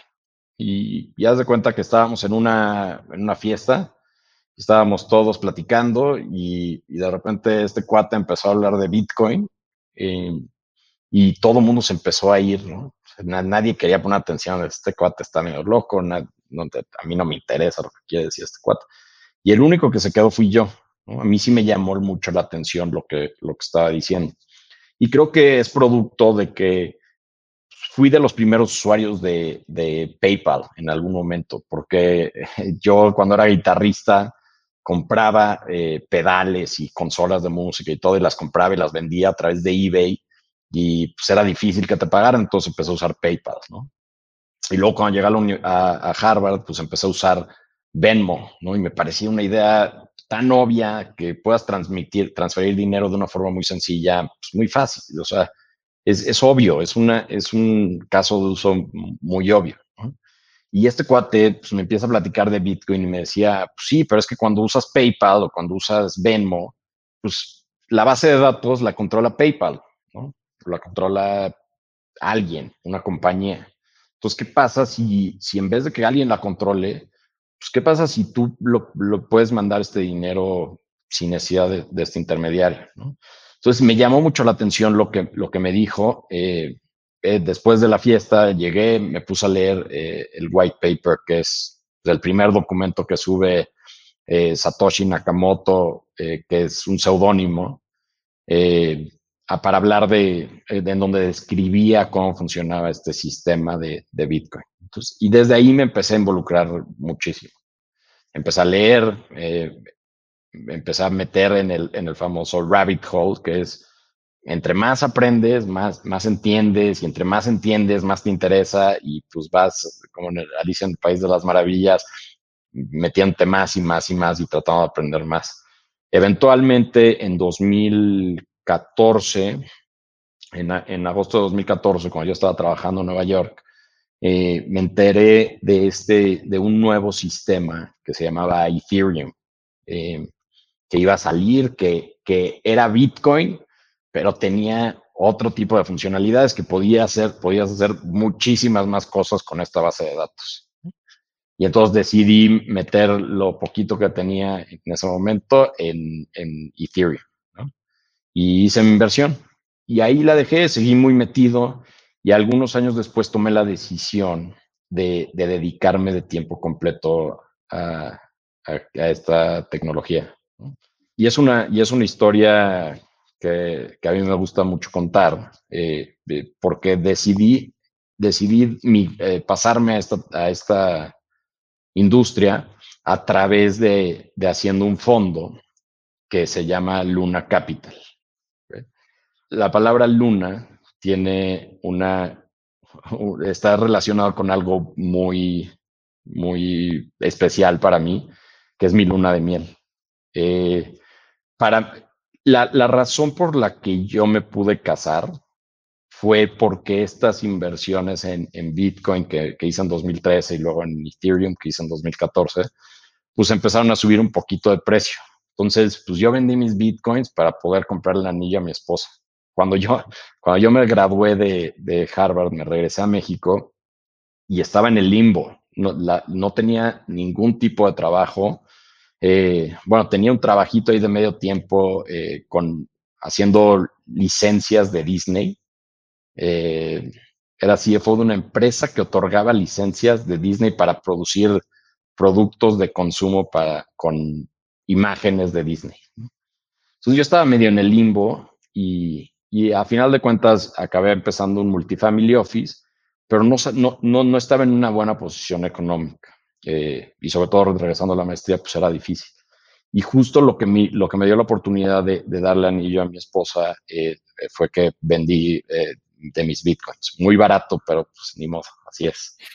este, y entonces nos casamos, me fui a nos fuimos a la luna de miel en 2017 y los precios empezaron a, subir de manera importante. Y, yo le empezaba a platicar, y le platicaba ¿no? a mi esposa, y de repente hacía algunas inversiones durante mi luna de miel, aunque mi esposa no estaba muy contenta. Este, y, eventualmente lo que, lo que mi esposa me dijo es, es que esto, esto te fascina, esto que estás haciendo, no, los, no siento que es tu trabajo, eh, bueno, no era mi trabajo, ¿por qué no, por qué no te empiezas a dedicar a, a esto o encuentras una forma de, de dedicarte a esto. Y durante la luna de miel lo seguimos platicando y, juntos se nos ocurrió la idea de tratar de combinar esta, este conocimiento que yo tenía de, de estas criptomonedas con mi, con mi background o mi historia eh, financiera, que ya, ya sabía de inversiones, tenía temas financieros, todo, y entonces tomé la decisión de, de empezar este fondo que se llama Luna Capital durante la luna de miel le mandé un mail a los, a los que eran mis socios y les dije que esto era lo que quería hacer y, y di el brinco. también para redondear un poquito lo que hemos platicado, eh, me di cuenta de que esto no lo podía hacer solo. Entonces, eh, invité a, participar y, al proyecto a las dos personas que, que me, siempre me introdujeron al tema tecnológico. ¿no? La primera es mi hermano, eh, que, creo que era muy, o sea, fue para mí eh, lo, interesante de este proyecto de Luna es que estoy como cerrando el círculo de, esa introducción a las computadoras que me, que con, lo que empezó mi hermano, a tener la oportunidad de trabajar con él, que es una persona que me ha influenciado mucho de manera muy importante, sobre todo en temas tecnológicos obviamente es muy enriquecedor para mí. Y la otra persona que se involucró es eh, Daniel, mi socio, que fue el que por primera vez me introdujo a, Bitcoin. Entonces, así fue como, como di el brinco. Oye, Alan, pero pues decides armar un fondo que por naturaleza maneja dinero de terceros, comprando en un mercado que estaba en o por llegar al pico. Y de ahí la casa de cartas se derrumba. Sí. ¿Cómo viviste tú eso? Porque habías dejado todo, habías decidido perseguir tu pasión y después todo lo que creías aparentemente dejó de existir. Sí, fue, sí fue, fue un momento muy, muy eh, difícil. Eh, cuando todas estas monedas empiezan a subir de precio de manera muy importante en 2017, yo lo que, lo que sentía es, entendí un, cambio tecnológico revolucionario en una etapa muy, muy temprana. Y, y, eso me hacía sentir como muy especial, ¿no? O sea, como que, como que, eh, o sea, a lo mejor no soy tan tonto como, como pensaba, que, ¿no? Y entonces pude, pude identificar este movimiento y eso me hizo también ayudarme a, darme, dar el brinco de, de, lanzar algo tan diferente, ¿no? Que, que muy poca gente, o, no si nadie, pero muy poca gente al menos lo estaba viendo en México e inclusive en el mundo. Entonces, tomé esta decisión de hacerlo de tiempo completo y lancé el fondo en diciembre de, de 2017. En diciembre de 2017, Bitcoin toca 20 mil dólares y ese es su punto más eh, alto histórico. Y de ahí empezamos una caída de hasta alrededor de 3 mil, 3.500 dólares eh, en un año. Entonces, literalmente empecé el fondo en el peor momento en el que lo pudo haber empezado. Muy, o sea, sería muy difícil pensar en otro peor momento. Y fue una, un, un tema de muy de, humildad, de darme cuenta de que no todo lo que yo pensaba pues, era lo correcto, de que sí, sí, a lo mejor, o, ahorita en retrospectiva, a lo mejor sí, sí fue correcta la idea de que, de, que este sí es un movimiento que puede, va a durar mucho tiempo, pero eh, pues hubo momentos en los que no estaba tan convencido de eso. Y, darme cuenta de, de, eso fue muy, muy difícil para mí. Sobre todo eso se empezó a combinar con algunos temas personales. Eh, por ejemplo, que mi esposa se, eh, se, embarazó de nuestro primer hijo eh, y nos dimos cuenta que pues, el seguro tampoco tenía, no, no, no nos iba a pagar el parto. Y entonces la situación, yo había ya dado el brinco a un trabajo que pues no estaba generando nada de dinero, tenía mucho estrés porque había pues levantado dinero de gente seria, de inversiones institucionales, de familiares, amigos que estaban confiando en mí y, y pues llegó un momento en el que pues estas monedas estaban perdiendo mucho valor. Y sí fue muy difícil para mí. Eh, lo, lo, que creo que, que, fue muy, muy útil para nosotros fue, primero, eh, darnos cuenta de, de, o sea, tratar de eh, echarnos para atrás tantito y volver a pensar en, en, qué es lo que estamos tratando de hacer, eh, cuál era nuestra, nuestra estrategia de, inversión y, cómo íbamos a poder sacar adelante el fondo. Entonces, hicimos muchos cambios eh, en la estrategia, mantuvimos nuestra perspectiva de largo plazo, que, que también fue lo que platicábamos al principio. Eh, cambiamos algunas de las de los temas específicos de, de cómo invertíamos. ¿Cómo qué? qué? ¿Cuál crees que fue de los cambios más importantes que, que hiciste a raíz de esto? Yo creo que el cambio más importante fue eh, darnos cuenta que sabíamos que necesitábamos administrar riesgos de una forma un poquito más eficiente. ¿no? Eh, nosotros cuando, cuando creamos el fondo dijimos, nosotros tenemos una perspectiva de largo plazo. Esto, estamos haciendo inversiones en los, las monedas que nosotros creemos que van a ser las ganadoras en largo plazo y no nos preocupamos por las fluctuaciones de precio. Eh, eso es muy difícil. ¿no? O sea, cuando, cuando la fluctuación de precio es, acaba de caer 50%, pues entonces es muy difícil no, no, no, darte cuenta de que a lo mejor deberías de salirte. ¿no? Entonces, esos son el tipo de cambios. Nos empezamos a salir, empezamos a, a, a acumular otra vez eh, dinero en efectivo para tratar de, de hacer inversiones a, a mejores precios. O sea, mantuvimos la tesis de largo plazo de que Creemos que Bitcoin y, Ethereum y algunas de las otras monedas van a generar cantidades muy importantes de valor. Queremos entrar a mejores precios.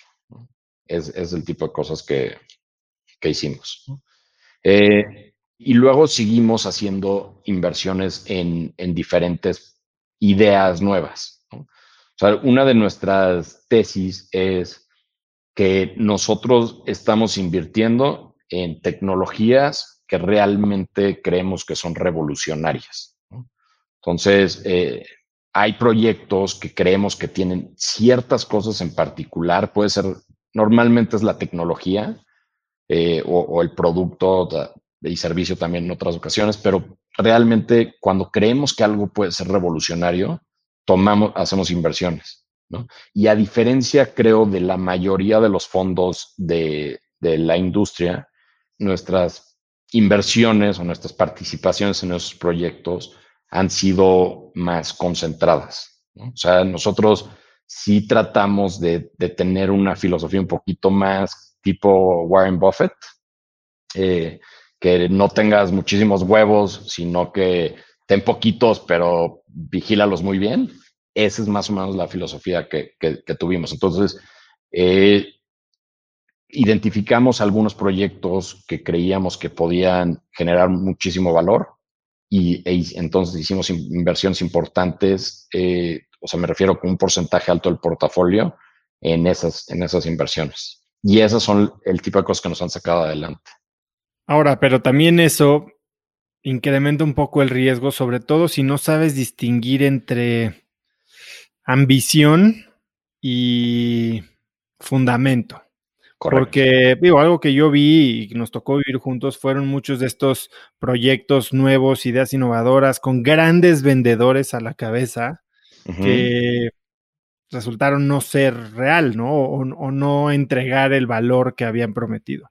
¿Cómo, digo, supongo que has aprendido de este tipo de situaciones? cuéntame un poco, ¿cuál crees que ha sido el, el descalabro o el aprendizaje más caro que has pagado?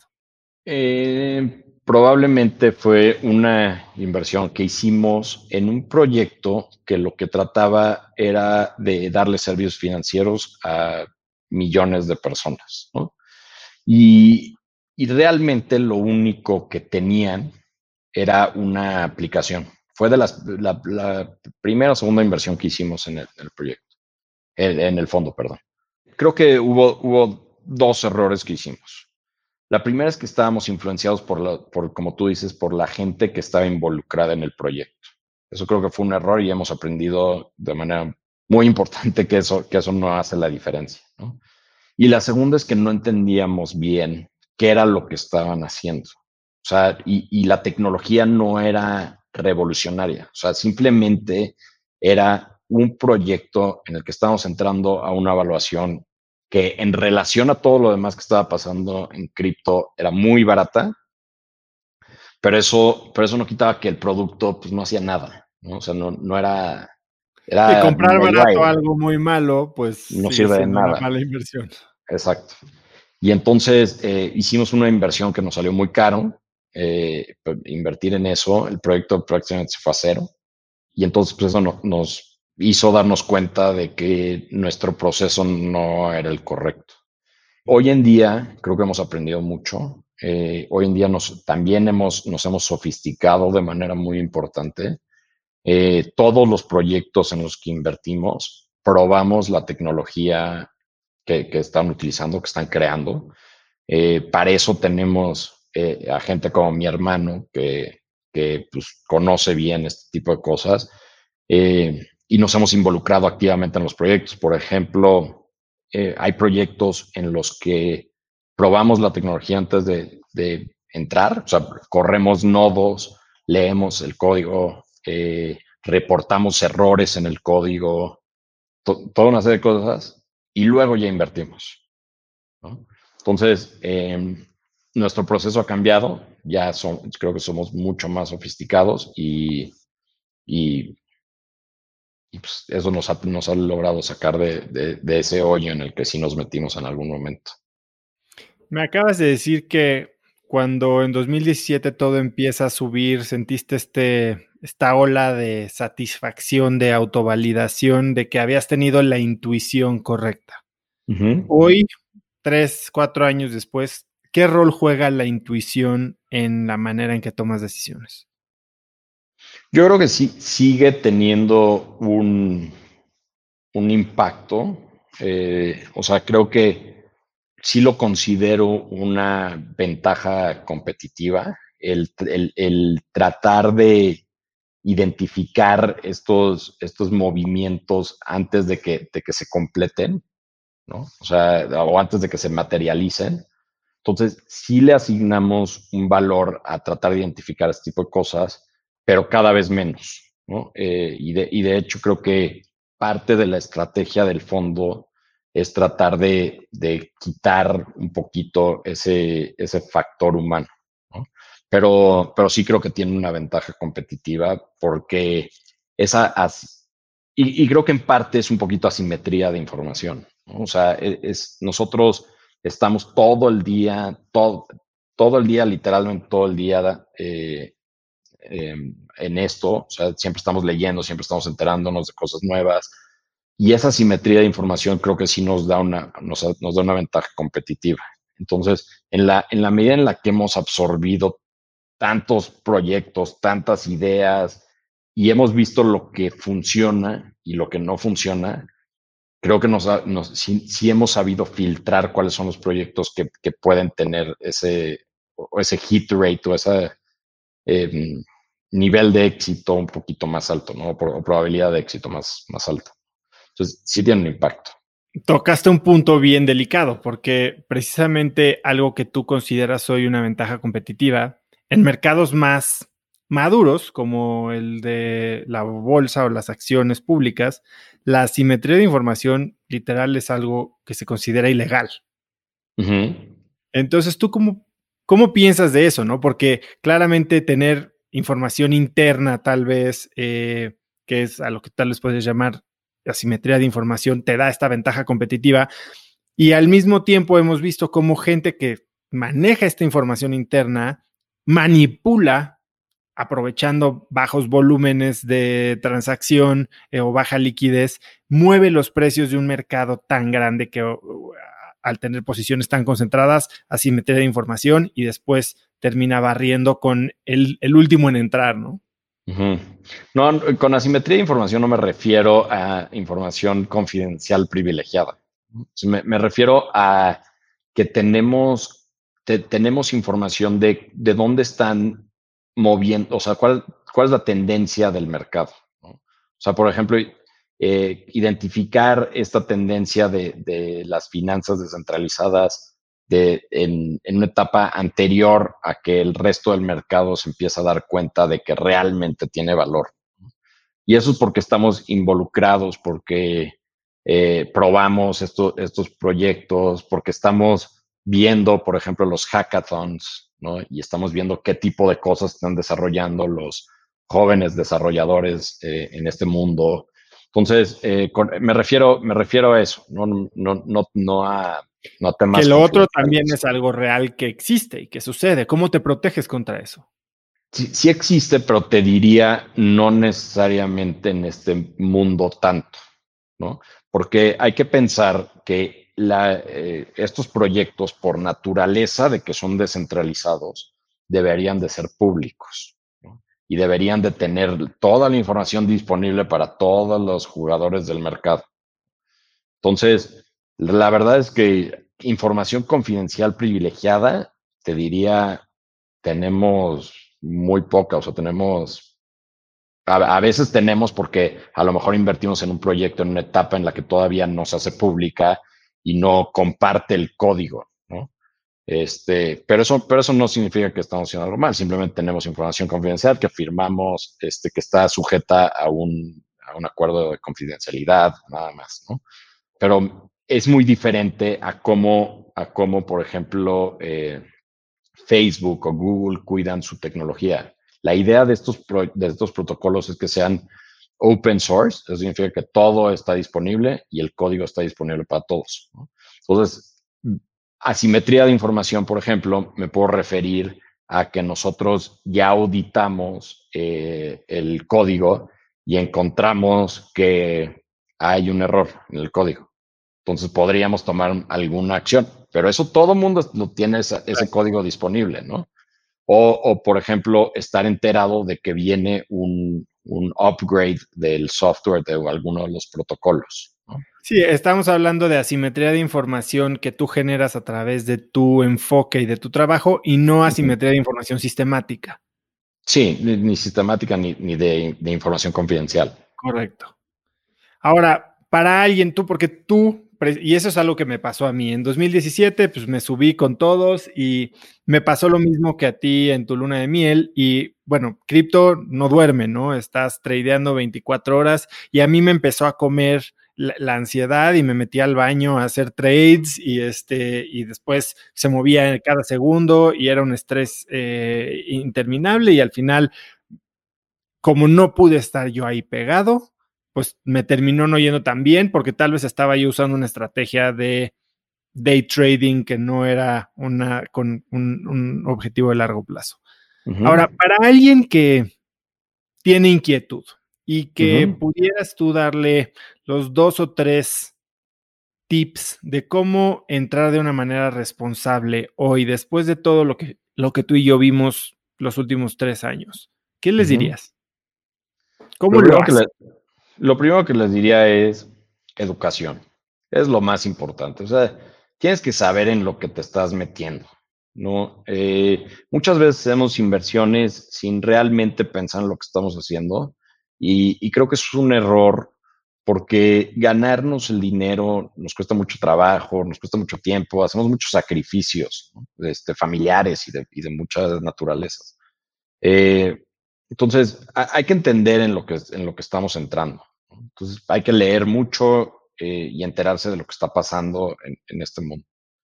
Luego, eh, el segundo punto es que no hay que invertir una cantidad muy alta de nuestro patrimonio.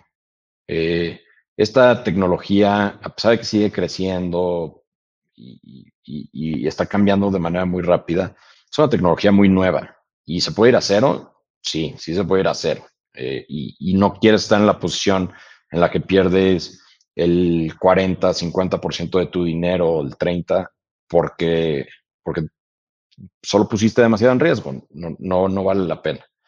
Eh, entonces, en ese, en ese punto lo que recomiendo es algo entre 1 y 5%. Eh, y, el tercer punto es, no tomes una decisión de la noche a la mañana.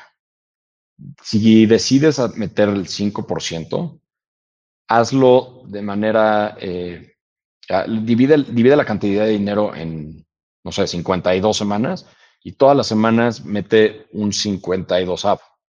Y así de esa forma vas un poquito eh, quitándote de la volatilidad y vas promediando tu precio de entrada. Entonces, no importa si sube o baja, tú estás comprando.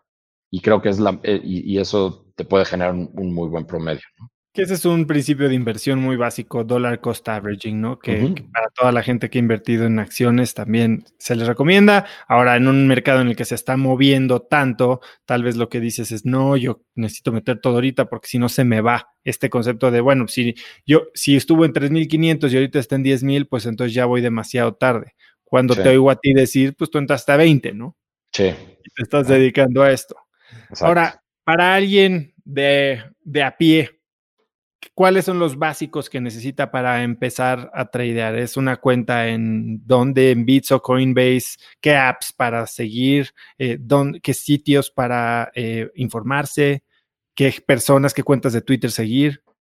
Yo creo que em, la forma más fácil para, para, todos nosotros como mexicanos es abrir una cuenta en Bitso, en bitso.com eh, ahí eh, pasas por el proceso de, KYC, en el que te piden información para que te puedan identificar y que no estés eh, usando la plataforma para fines ilícitos. Y aparte te puedes conectar con el sistema financiero mexicano, entonces a través de un SPAY puedes, hacer, puedes depositar dinero. yo creo que es, es, la mejor, más fácil de poner un pie adentro a, a través de Bitso. Y luego en Twitter eh, hay muchas cuentas eh, que, constantemente están, están eh, buscando compartir información de, estos proyectos. una forma muy sencilla, para, no, para no meternos mucho a este tema, hay, un, hay un, una persona que se llama Kyle Samani que maneja un fondo que se llama Multicoin. Esta persona creó unas, unas listas de Twitter en las que él a su vez sigue a otras personas importantes en cripto. Entonces, yo lo que haría es pasar por él para, para seguir las listas que este cuate tiene. Eh, hay una que se llama Crypto VIP y entonces puedes ahí seguir a, gente que sabe mucho del, tema. Y, el último, y lo último es, hay que leer y, tratar de, aprender, empezar por estos libros, leer el, white paper de Bitcoin y, y probablemente no lo entiendas a la primera pero vas, a, pero vas a ir poco a poco entendiendo y en la medida en la que vayas entendiendo más, te vas a ir adentrando más y vas a empezar a escuchar otras ideas, ¿no? Y por último, lo que me gustaría mencionar es, hay un podcast y que también tiene un newsletter que se llama Bankless, eh, que habla de este movimiento de, de, las finanzas descentralizadas y que justamente es eso, Bankless, ¿cómo lo hacemos para no necesitar un banco? y, creo que ahí se pueden aprender muchas cosas. Tienen, te mandan eh, guías de cómo probar estos protocolos. O sea, cómo, cómo le metes una, una lanita y, y, lo, y vas probando este tipo de cosas, cómo sacas un crédito y cómo lo repagas y este tipo de cosas. Es, está divertido. Ahora, Alan, para ti, ¿qué pinta? Si mucha gente me estuvo preguntando y le pregunté a, a la gente que escucha cracks qué querían saber de cripto. Y obviamente quieren la bola de cristal, ¿no? Eh, ¿Qué dice tu bola de cristal para los próximos 12 meses?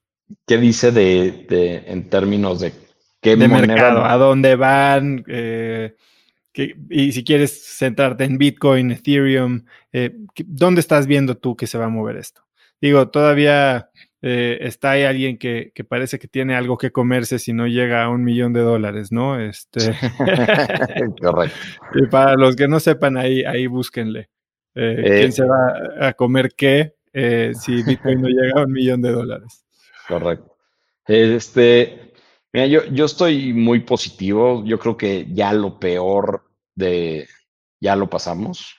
Creo que va a venir una ola muy similar a las anteriores. Si ves una gráfica del precio de Bitcoin, Bitcoin crea burbujas, se crean burbujas y luego esas burbujas truenan.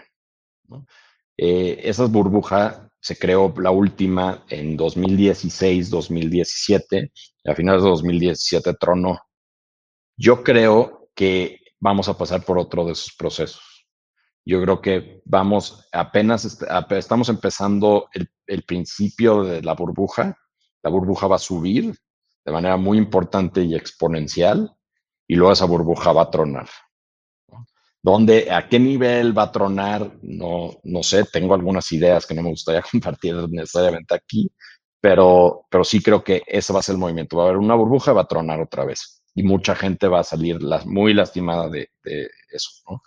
Eh, esa, es, una idea que tengo. Ahora, yo, yo creo que Bitcoin es una de las innovaciones más importantes en nuestra historia y y me parece un sistema increíblemente elegante, cómo funciona, es maravilloso. Sin embargo, creo que hay otras, otros protocolos como Ethereum que tienen más funcionalidad que van a, que van a crecer muchísimo más rápido de lo que crezca Bitcoin.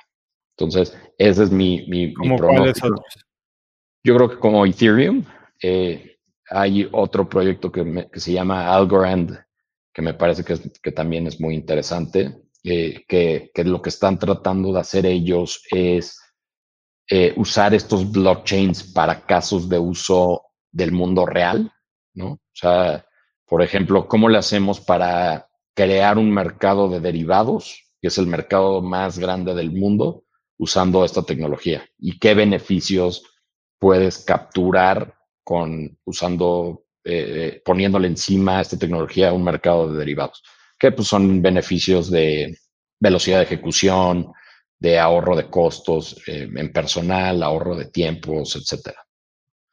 Em, Entonces, y, aparte, también creo que, digo, saliendo un poquito de los proyectos en los que, realmente puedes invertir, creo que cada vez, o, en nuestra experiencia, cada vez hay más gente interesada en, en aprovechar esta tecnología en sus propias empresas. Entonces, nosotros estamos, eh, ahorita que menciono lo de los derivados, me, me acordé que estamos trabajando con una compañía pública que quiere implementar la tecnología en sus sistemas, porque quiere ahorrar costos y cree que puede bajar su costo de capital y cree que puede eh, tener más transparencia con sus clientes y una serie de cosas que creo que es muy interesante. Entonces yo creo que cada vez va a haber más adopción de, de esta tecnología y justo este tipo de proyectos que van a ser blockchains privados, o sea, estos blockchains no puedes usarlos, yo creo que se van a empezar a conectar a los blockchains públicos como Bitcoin, Ethereum, etcétera, y vamos a crear una especie de nuevo Internet. Oye, y en los próximos 12, 18 meses, ¿tú en qué te estás enfocando?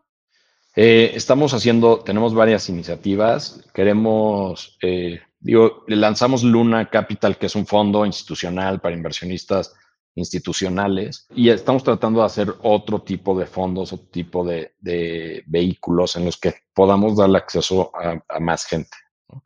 Y cómo se ve eso todavía no lo tenemos tan claro, pero básicamente lo que nos gustaría hacer es, aparte de algunas otras ideas que tenemos de, por ejemplo, fondo de Bitcoin, un fondo de exclusivamente Bitcoin, un fondo de donde puedas meter dólares y ganes un retorno, eh, muy interesante, un fondo que le llamamos el Dollar Yield Fund.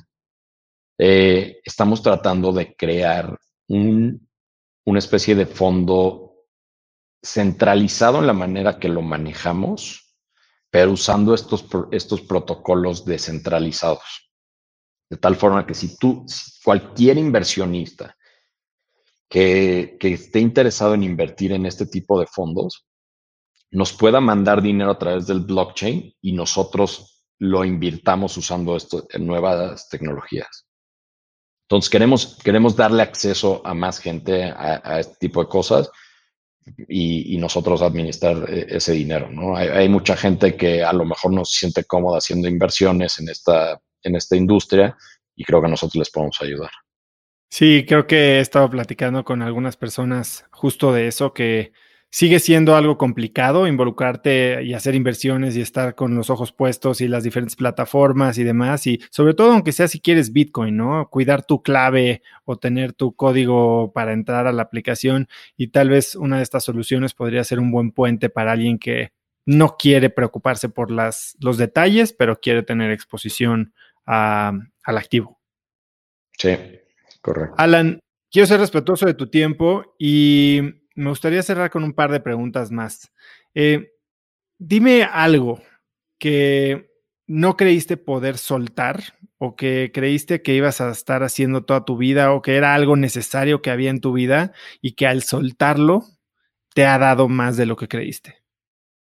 Pues yo creo que mi, mi idea de que mi carrera profesional financiera eh, en el mundo tradicional era lo que quería hacer toda mi vida. Este, creo que lo que me, me ayudó mucho tomar la decisión de que eso no era lo que quería hacer, irme por el camino fácil eh, en el que era un empleado y donde tenía un, buen sueldo, me iba a dar la satisfacción que, que yo estaba buscando y este brinco a yo ser mi propio jefe me ha dado, me ha ayudado a crecer a mí personalmente, eh, darme cuenta de lo que puedo y lo que no puedo hacer, de cuáles son mis fortalezas, cuáles son mis debilidades.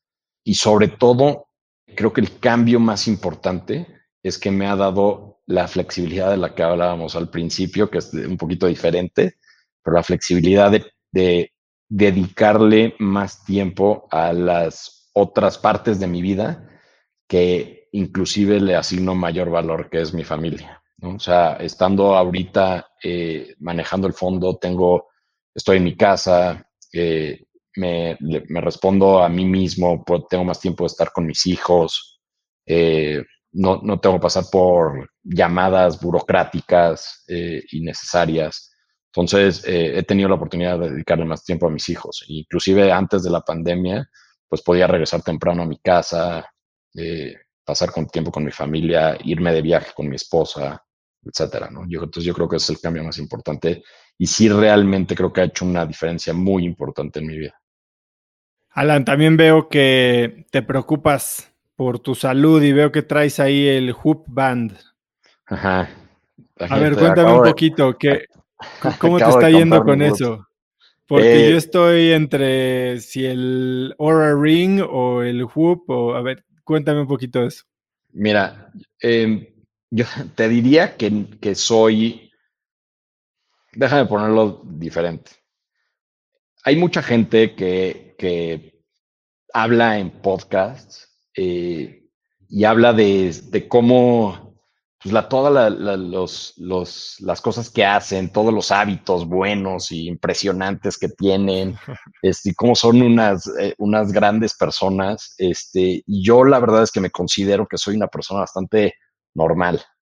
O sea, yo no tengo nada especial, no soy ningún genio, soy, soy una persona que lo único que he hecho es, es trabajar muy fuerte en las cosas que quiero y, y, eso creo que me ha traído algunos éxitos profesionales, ¿no?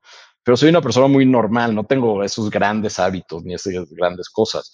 Y de hecho tengo muy malos hábitos. Nada más que, que justo lo que me he dado cuenta en los últimos años es, pues necesito, necesito cambiar mis hábitos porque pues justo tengo otras prioridades y quiero pasar más tiempo con mi familia y, y, y, poder disfrutar todo el tiempo que pueda con mis hijos y verlos crecer y todo ese tipo de cosas. Entonces la verdad es que es una compra, este Whoop es una compra nueva, tenía desde 2017 que hice ejercicio para mi boda, no había hecho ejercicio en realidad, y entonces estoy empezando ese nuevo, nuevo hábito. Y ¿El hábito que quieres meter ese ejercicio principalmente? Sí. Entonces estoy haciendo un poquito de ejercicio. Eh, te, diría que esta semana es cuando empecé acabo de recibir mi whoop, entonces este, soy cualquier mortal y digo, me ha parecido bien, lo que, lo que me gusta de, de, esto es que voy viendo, voy a ir viendo cómo voy mejorando si es que sigo haciendo ejercicio y creo que aparte me va a obligar a, a hacer ejercicio, pero no soy ¿En qué métrica te estás enfocando más? Eh, en el HRV. HRV. HRV. Entonces, pero vamos a ver, o sea, tampoco soy experto en fitness, eh, y, pues solo quiero, ir aprendiendo y creo que esto me va a ayudar mucho. Creo que está bueno también para, para medir el sueño. Para los que no sepan qué es el Band, es una, es una bandita, no es un Apple Watch porque no tiene pantalla, pero parece que tiene muchas más capacidades de rastreo de métricas y, y eh, variabilidad de ritmo cardíaco, eh, pulso, temperatura, eh, nivel de oxígeno en la sangre, etcétera. Y tiene, bueno, no, es un gadget barato, porque aparte tiene una suscripción mensual, ¿no? Que es la que te da acceso a todo tu data con, con el app. Pero bueno, yo he oído muy buenas cosas de, de gente que se preocupa por esto. Yo estoy viendo, si quiero algo que me ayude más a medir el sueño, no sé si eso o si comprarme el anillo este, el Aura, que también parece que tiene muy buenas métricas de HRV, que es también la métrica que quiero rastrear más fácil y que el Apple Watch no me ha convencido cómo me lo rastrea, pero ya me contarás cómo te va. Alan, si pudieras escribir un mensaje en el cielo para que millones de personas lo vieran, ¿qué diría? Buy Bitcoin. Así de plano. De plano. Yo, yo creo que sí, este, porque creo que, creo que va más, o sea, a, mí lo que me interesa para, de, esto es que la gente aprenda y, pueda, y pueda cambiar y, abrirse y tenga esa flexibilidad de, ideas. Eh, y, creo que un movimiento en el que estamos hablando de dinero puede, puede realmente hacer un cambio fundamental en, la sociedad. Y, a lo mejor eh, cerrar esa brecha tan importante que, existe hoy del top 1% con el resto de la gente. ¿Dónde pueden seguirte, contactarte? ¿Dónde eres más activo, Alan? Eh, en Twitter soy medio activo, eh, eh, arroba Alan Casis, Alan con doble L, Casis con doble S intermedia. Y estoy abierto a que me manden mensajes, eh, que me manden correos también, bienvenidos en hi lunacapital.com, luna con B chica. Eh, y pues a través de ti también, bienvenidos. Buenísimo, Alan. La verdad es que ha sido una plática muy profunda. Eh, creo que hiciste una muy buena labor de aterrizar conceptos que pueden ser muy complicados y, yo comparto contigo que lo importante es que la gente entienda para que, uno, sepa medir sus riesgos y dos, eh, se le abra el mundo a algo que tal vez quiera probar, experimentar y que puede ser muy bueno eh, a nivel financiero y a nivel personal para, para mucha gente. Muchísimas gracias. Eres un crack y estoy seguro que, vas a lograr cosas muy padres con Luna y bueno, con toda esta eh, iniciativa de democratizar todavía más el acceso a estos servicios en Latinoamérica. Muchísimas gracias, Alan. Gracias por recibirnos. Un abrazo. Un abrazo. Este tema de cripto me parece sumamente interesante y es bueno tener a cracks como Alan a la mano para explicárnoslo. Si te gustó este episodio, por favor compártelo con alguien usando el link cracks.la diagonal 086. También sigue Cracks Podcast en Spotify o suscríbete en iTunes y si es ahí califícanos con 5 estrellas para que más gente nos pueda encontrar. Mencióname en Instagram o Twitter con la lección que más te llevas como arroba osotrava y comenta a Alan en Twitter como arroba Alan doble L y doble S intermedia. Puedes encontrar links a todo lo que Alan y yo hablamos hoy en cracks.la diagonal 086. Y eso es todo por hoy. Yo soy Osotrava y espero que tengas una semana de cracks. Este episodio es presentado por Vic. Si me conoces, sabes que soy un consumidor voraz de audiolibros y que he probado todo tipo de aplicaciones para seguir nutriendo mi mente mientras manejo o mientras corro o hago ejercicio, pero sin duda, por mucho, Vic es mi favorita. Con Vic puedes convertirte en una máquina de aprendizaje porque con solo 15 minutos al día puedes leer más de 12 libros al año. En Vic tienen más de 250 mil títulos y puedes escuchar resúmenes de bestsellers en menos de 15 minutos o libros completos, incluido mi libro Haz lo que importa, así como mis Vic originales como Cómo combatir el síndrome del impostor. Vic, por ser escucha de cracks, te regala 7 días de prueba y después contenido ilimitado por solo 167 pesos al mes en un pago anual de 1.999 pesos al suscribirte a Vic. Simplemente ve a cracks.la diagonal Vic. Vic se escribe B alta E E K. Una vez más, es cracks.la diagonal Vic. Este episodio es presentado por Hospital Ángeles Health System. Cada invitado con el que platico en el podcast me abre los ojos a nuevas tecnologías que están impactando de forma positiva la manera en que todos nosotros vivimos. Una de las áreas en las que el avance tecnológico está generando más impacto es en el área de la salud, especialmente con los avances en cirugía robótica que permiten intervenciones con menos sangrado, menos dolor, cicatrices más pequeñas y una recuperación mucho más rápida. Hospital Ángeles Health System tiene el programa de cirugía robótica más robusto en el privado en México. Cuenta con 13 robots Da Vinci, el más avanzado y versátil del mundo, y con el mayor número de médicos certificados en cirugía robótica, con la cantidad de horas necesarias para poder operar, ya que tiene el único centro de capacitación de cirugía robótica en todo el país. Este es el futuro de la cirugía. Si quieres conocer más sobre el programa de cirugía robótica de Hospital Ángeles Health System y ver el directorio de doctores, visita cracks.la diagonal ángeles. Una vez más, es cracks.la diagonal ángeles. Consulta a tu médico.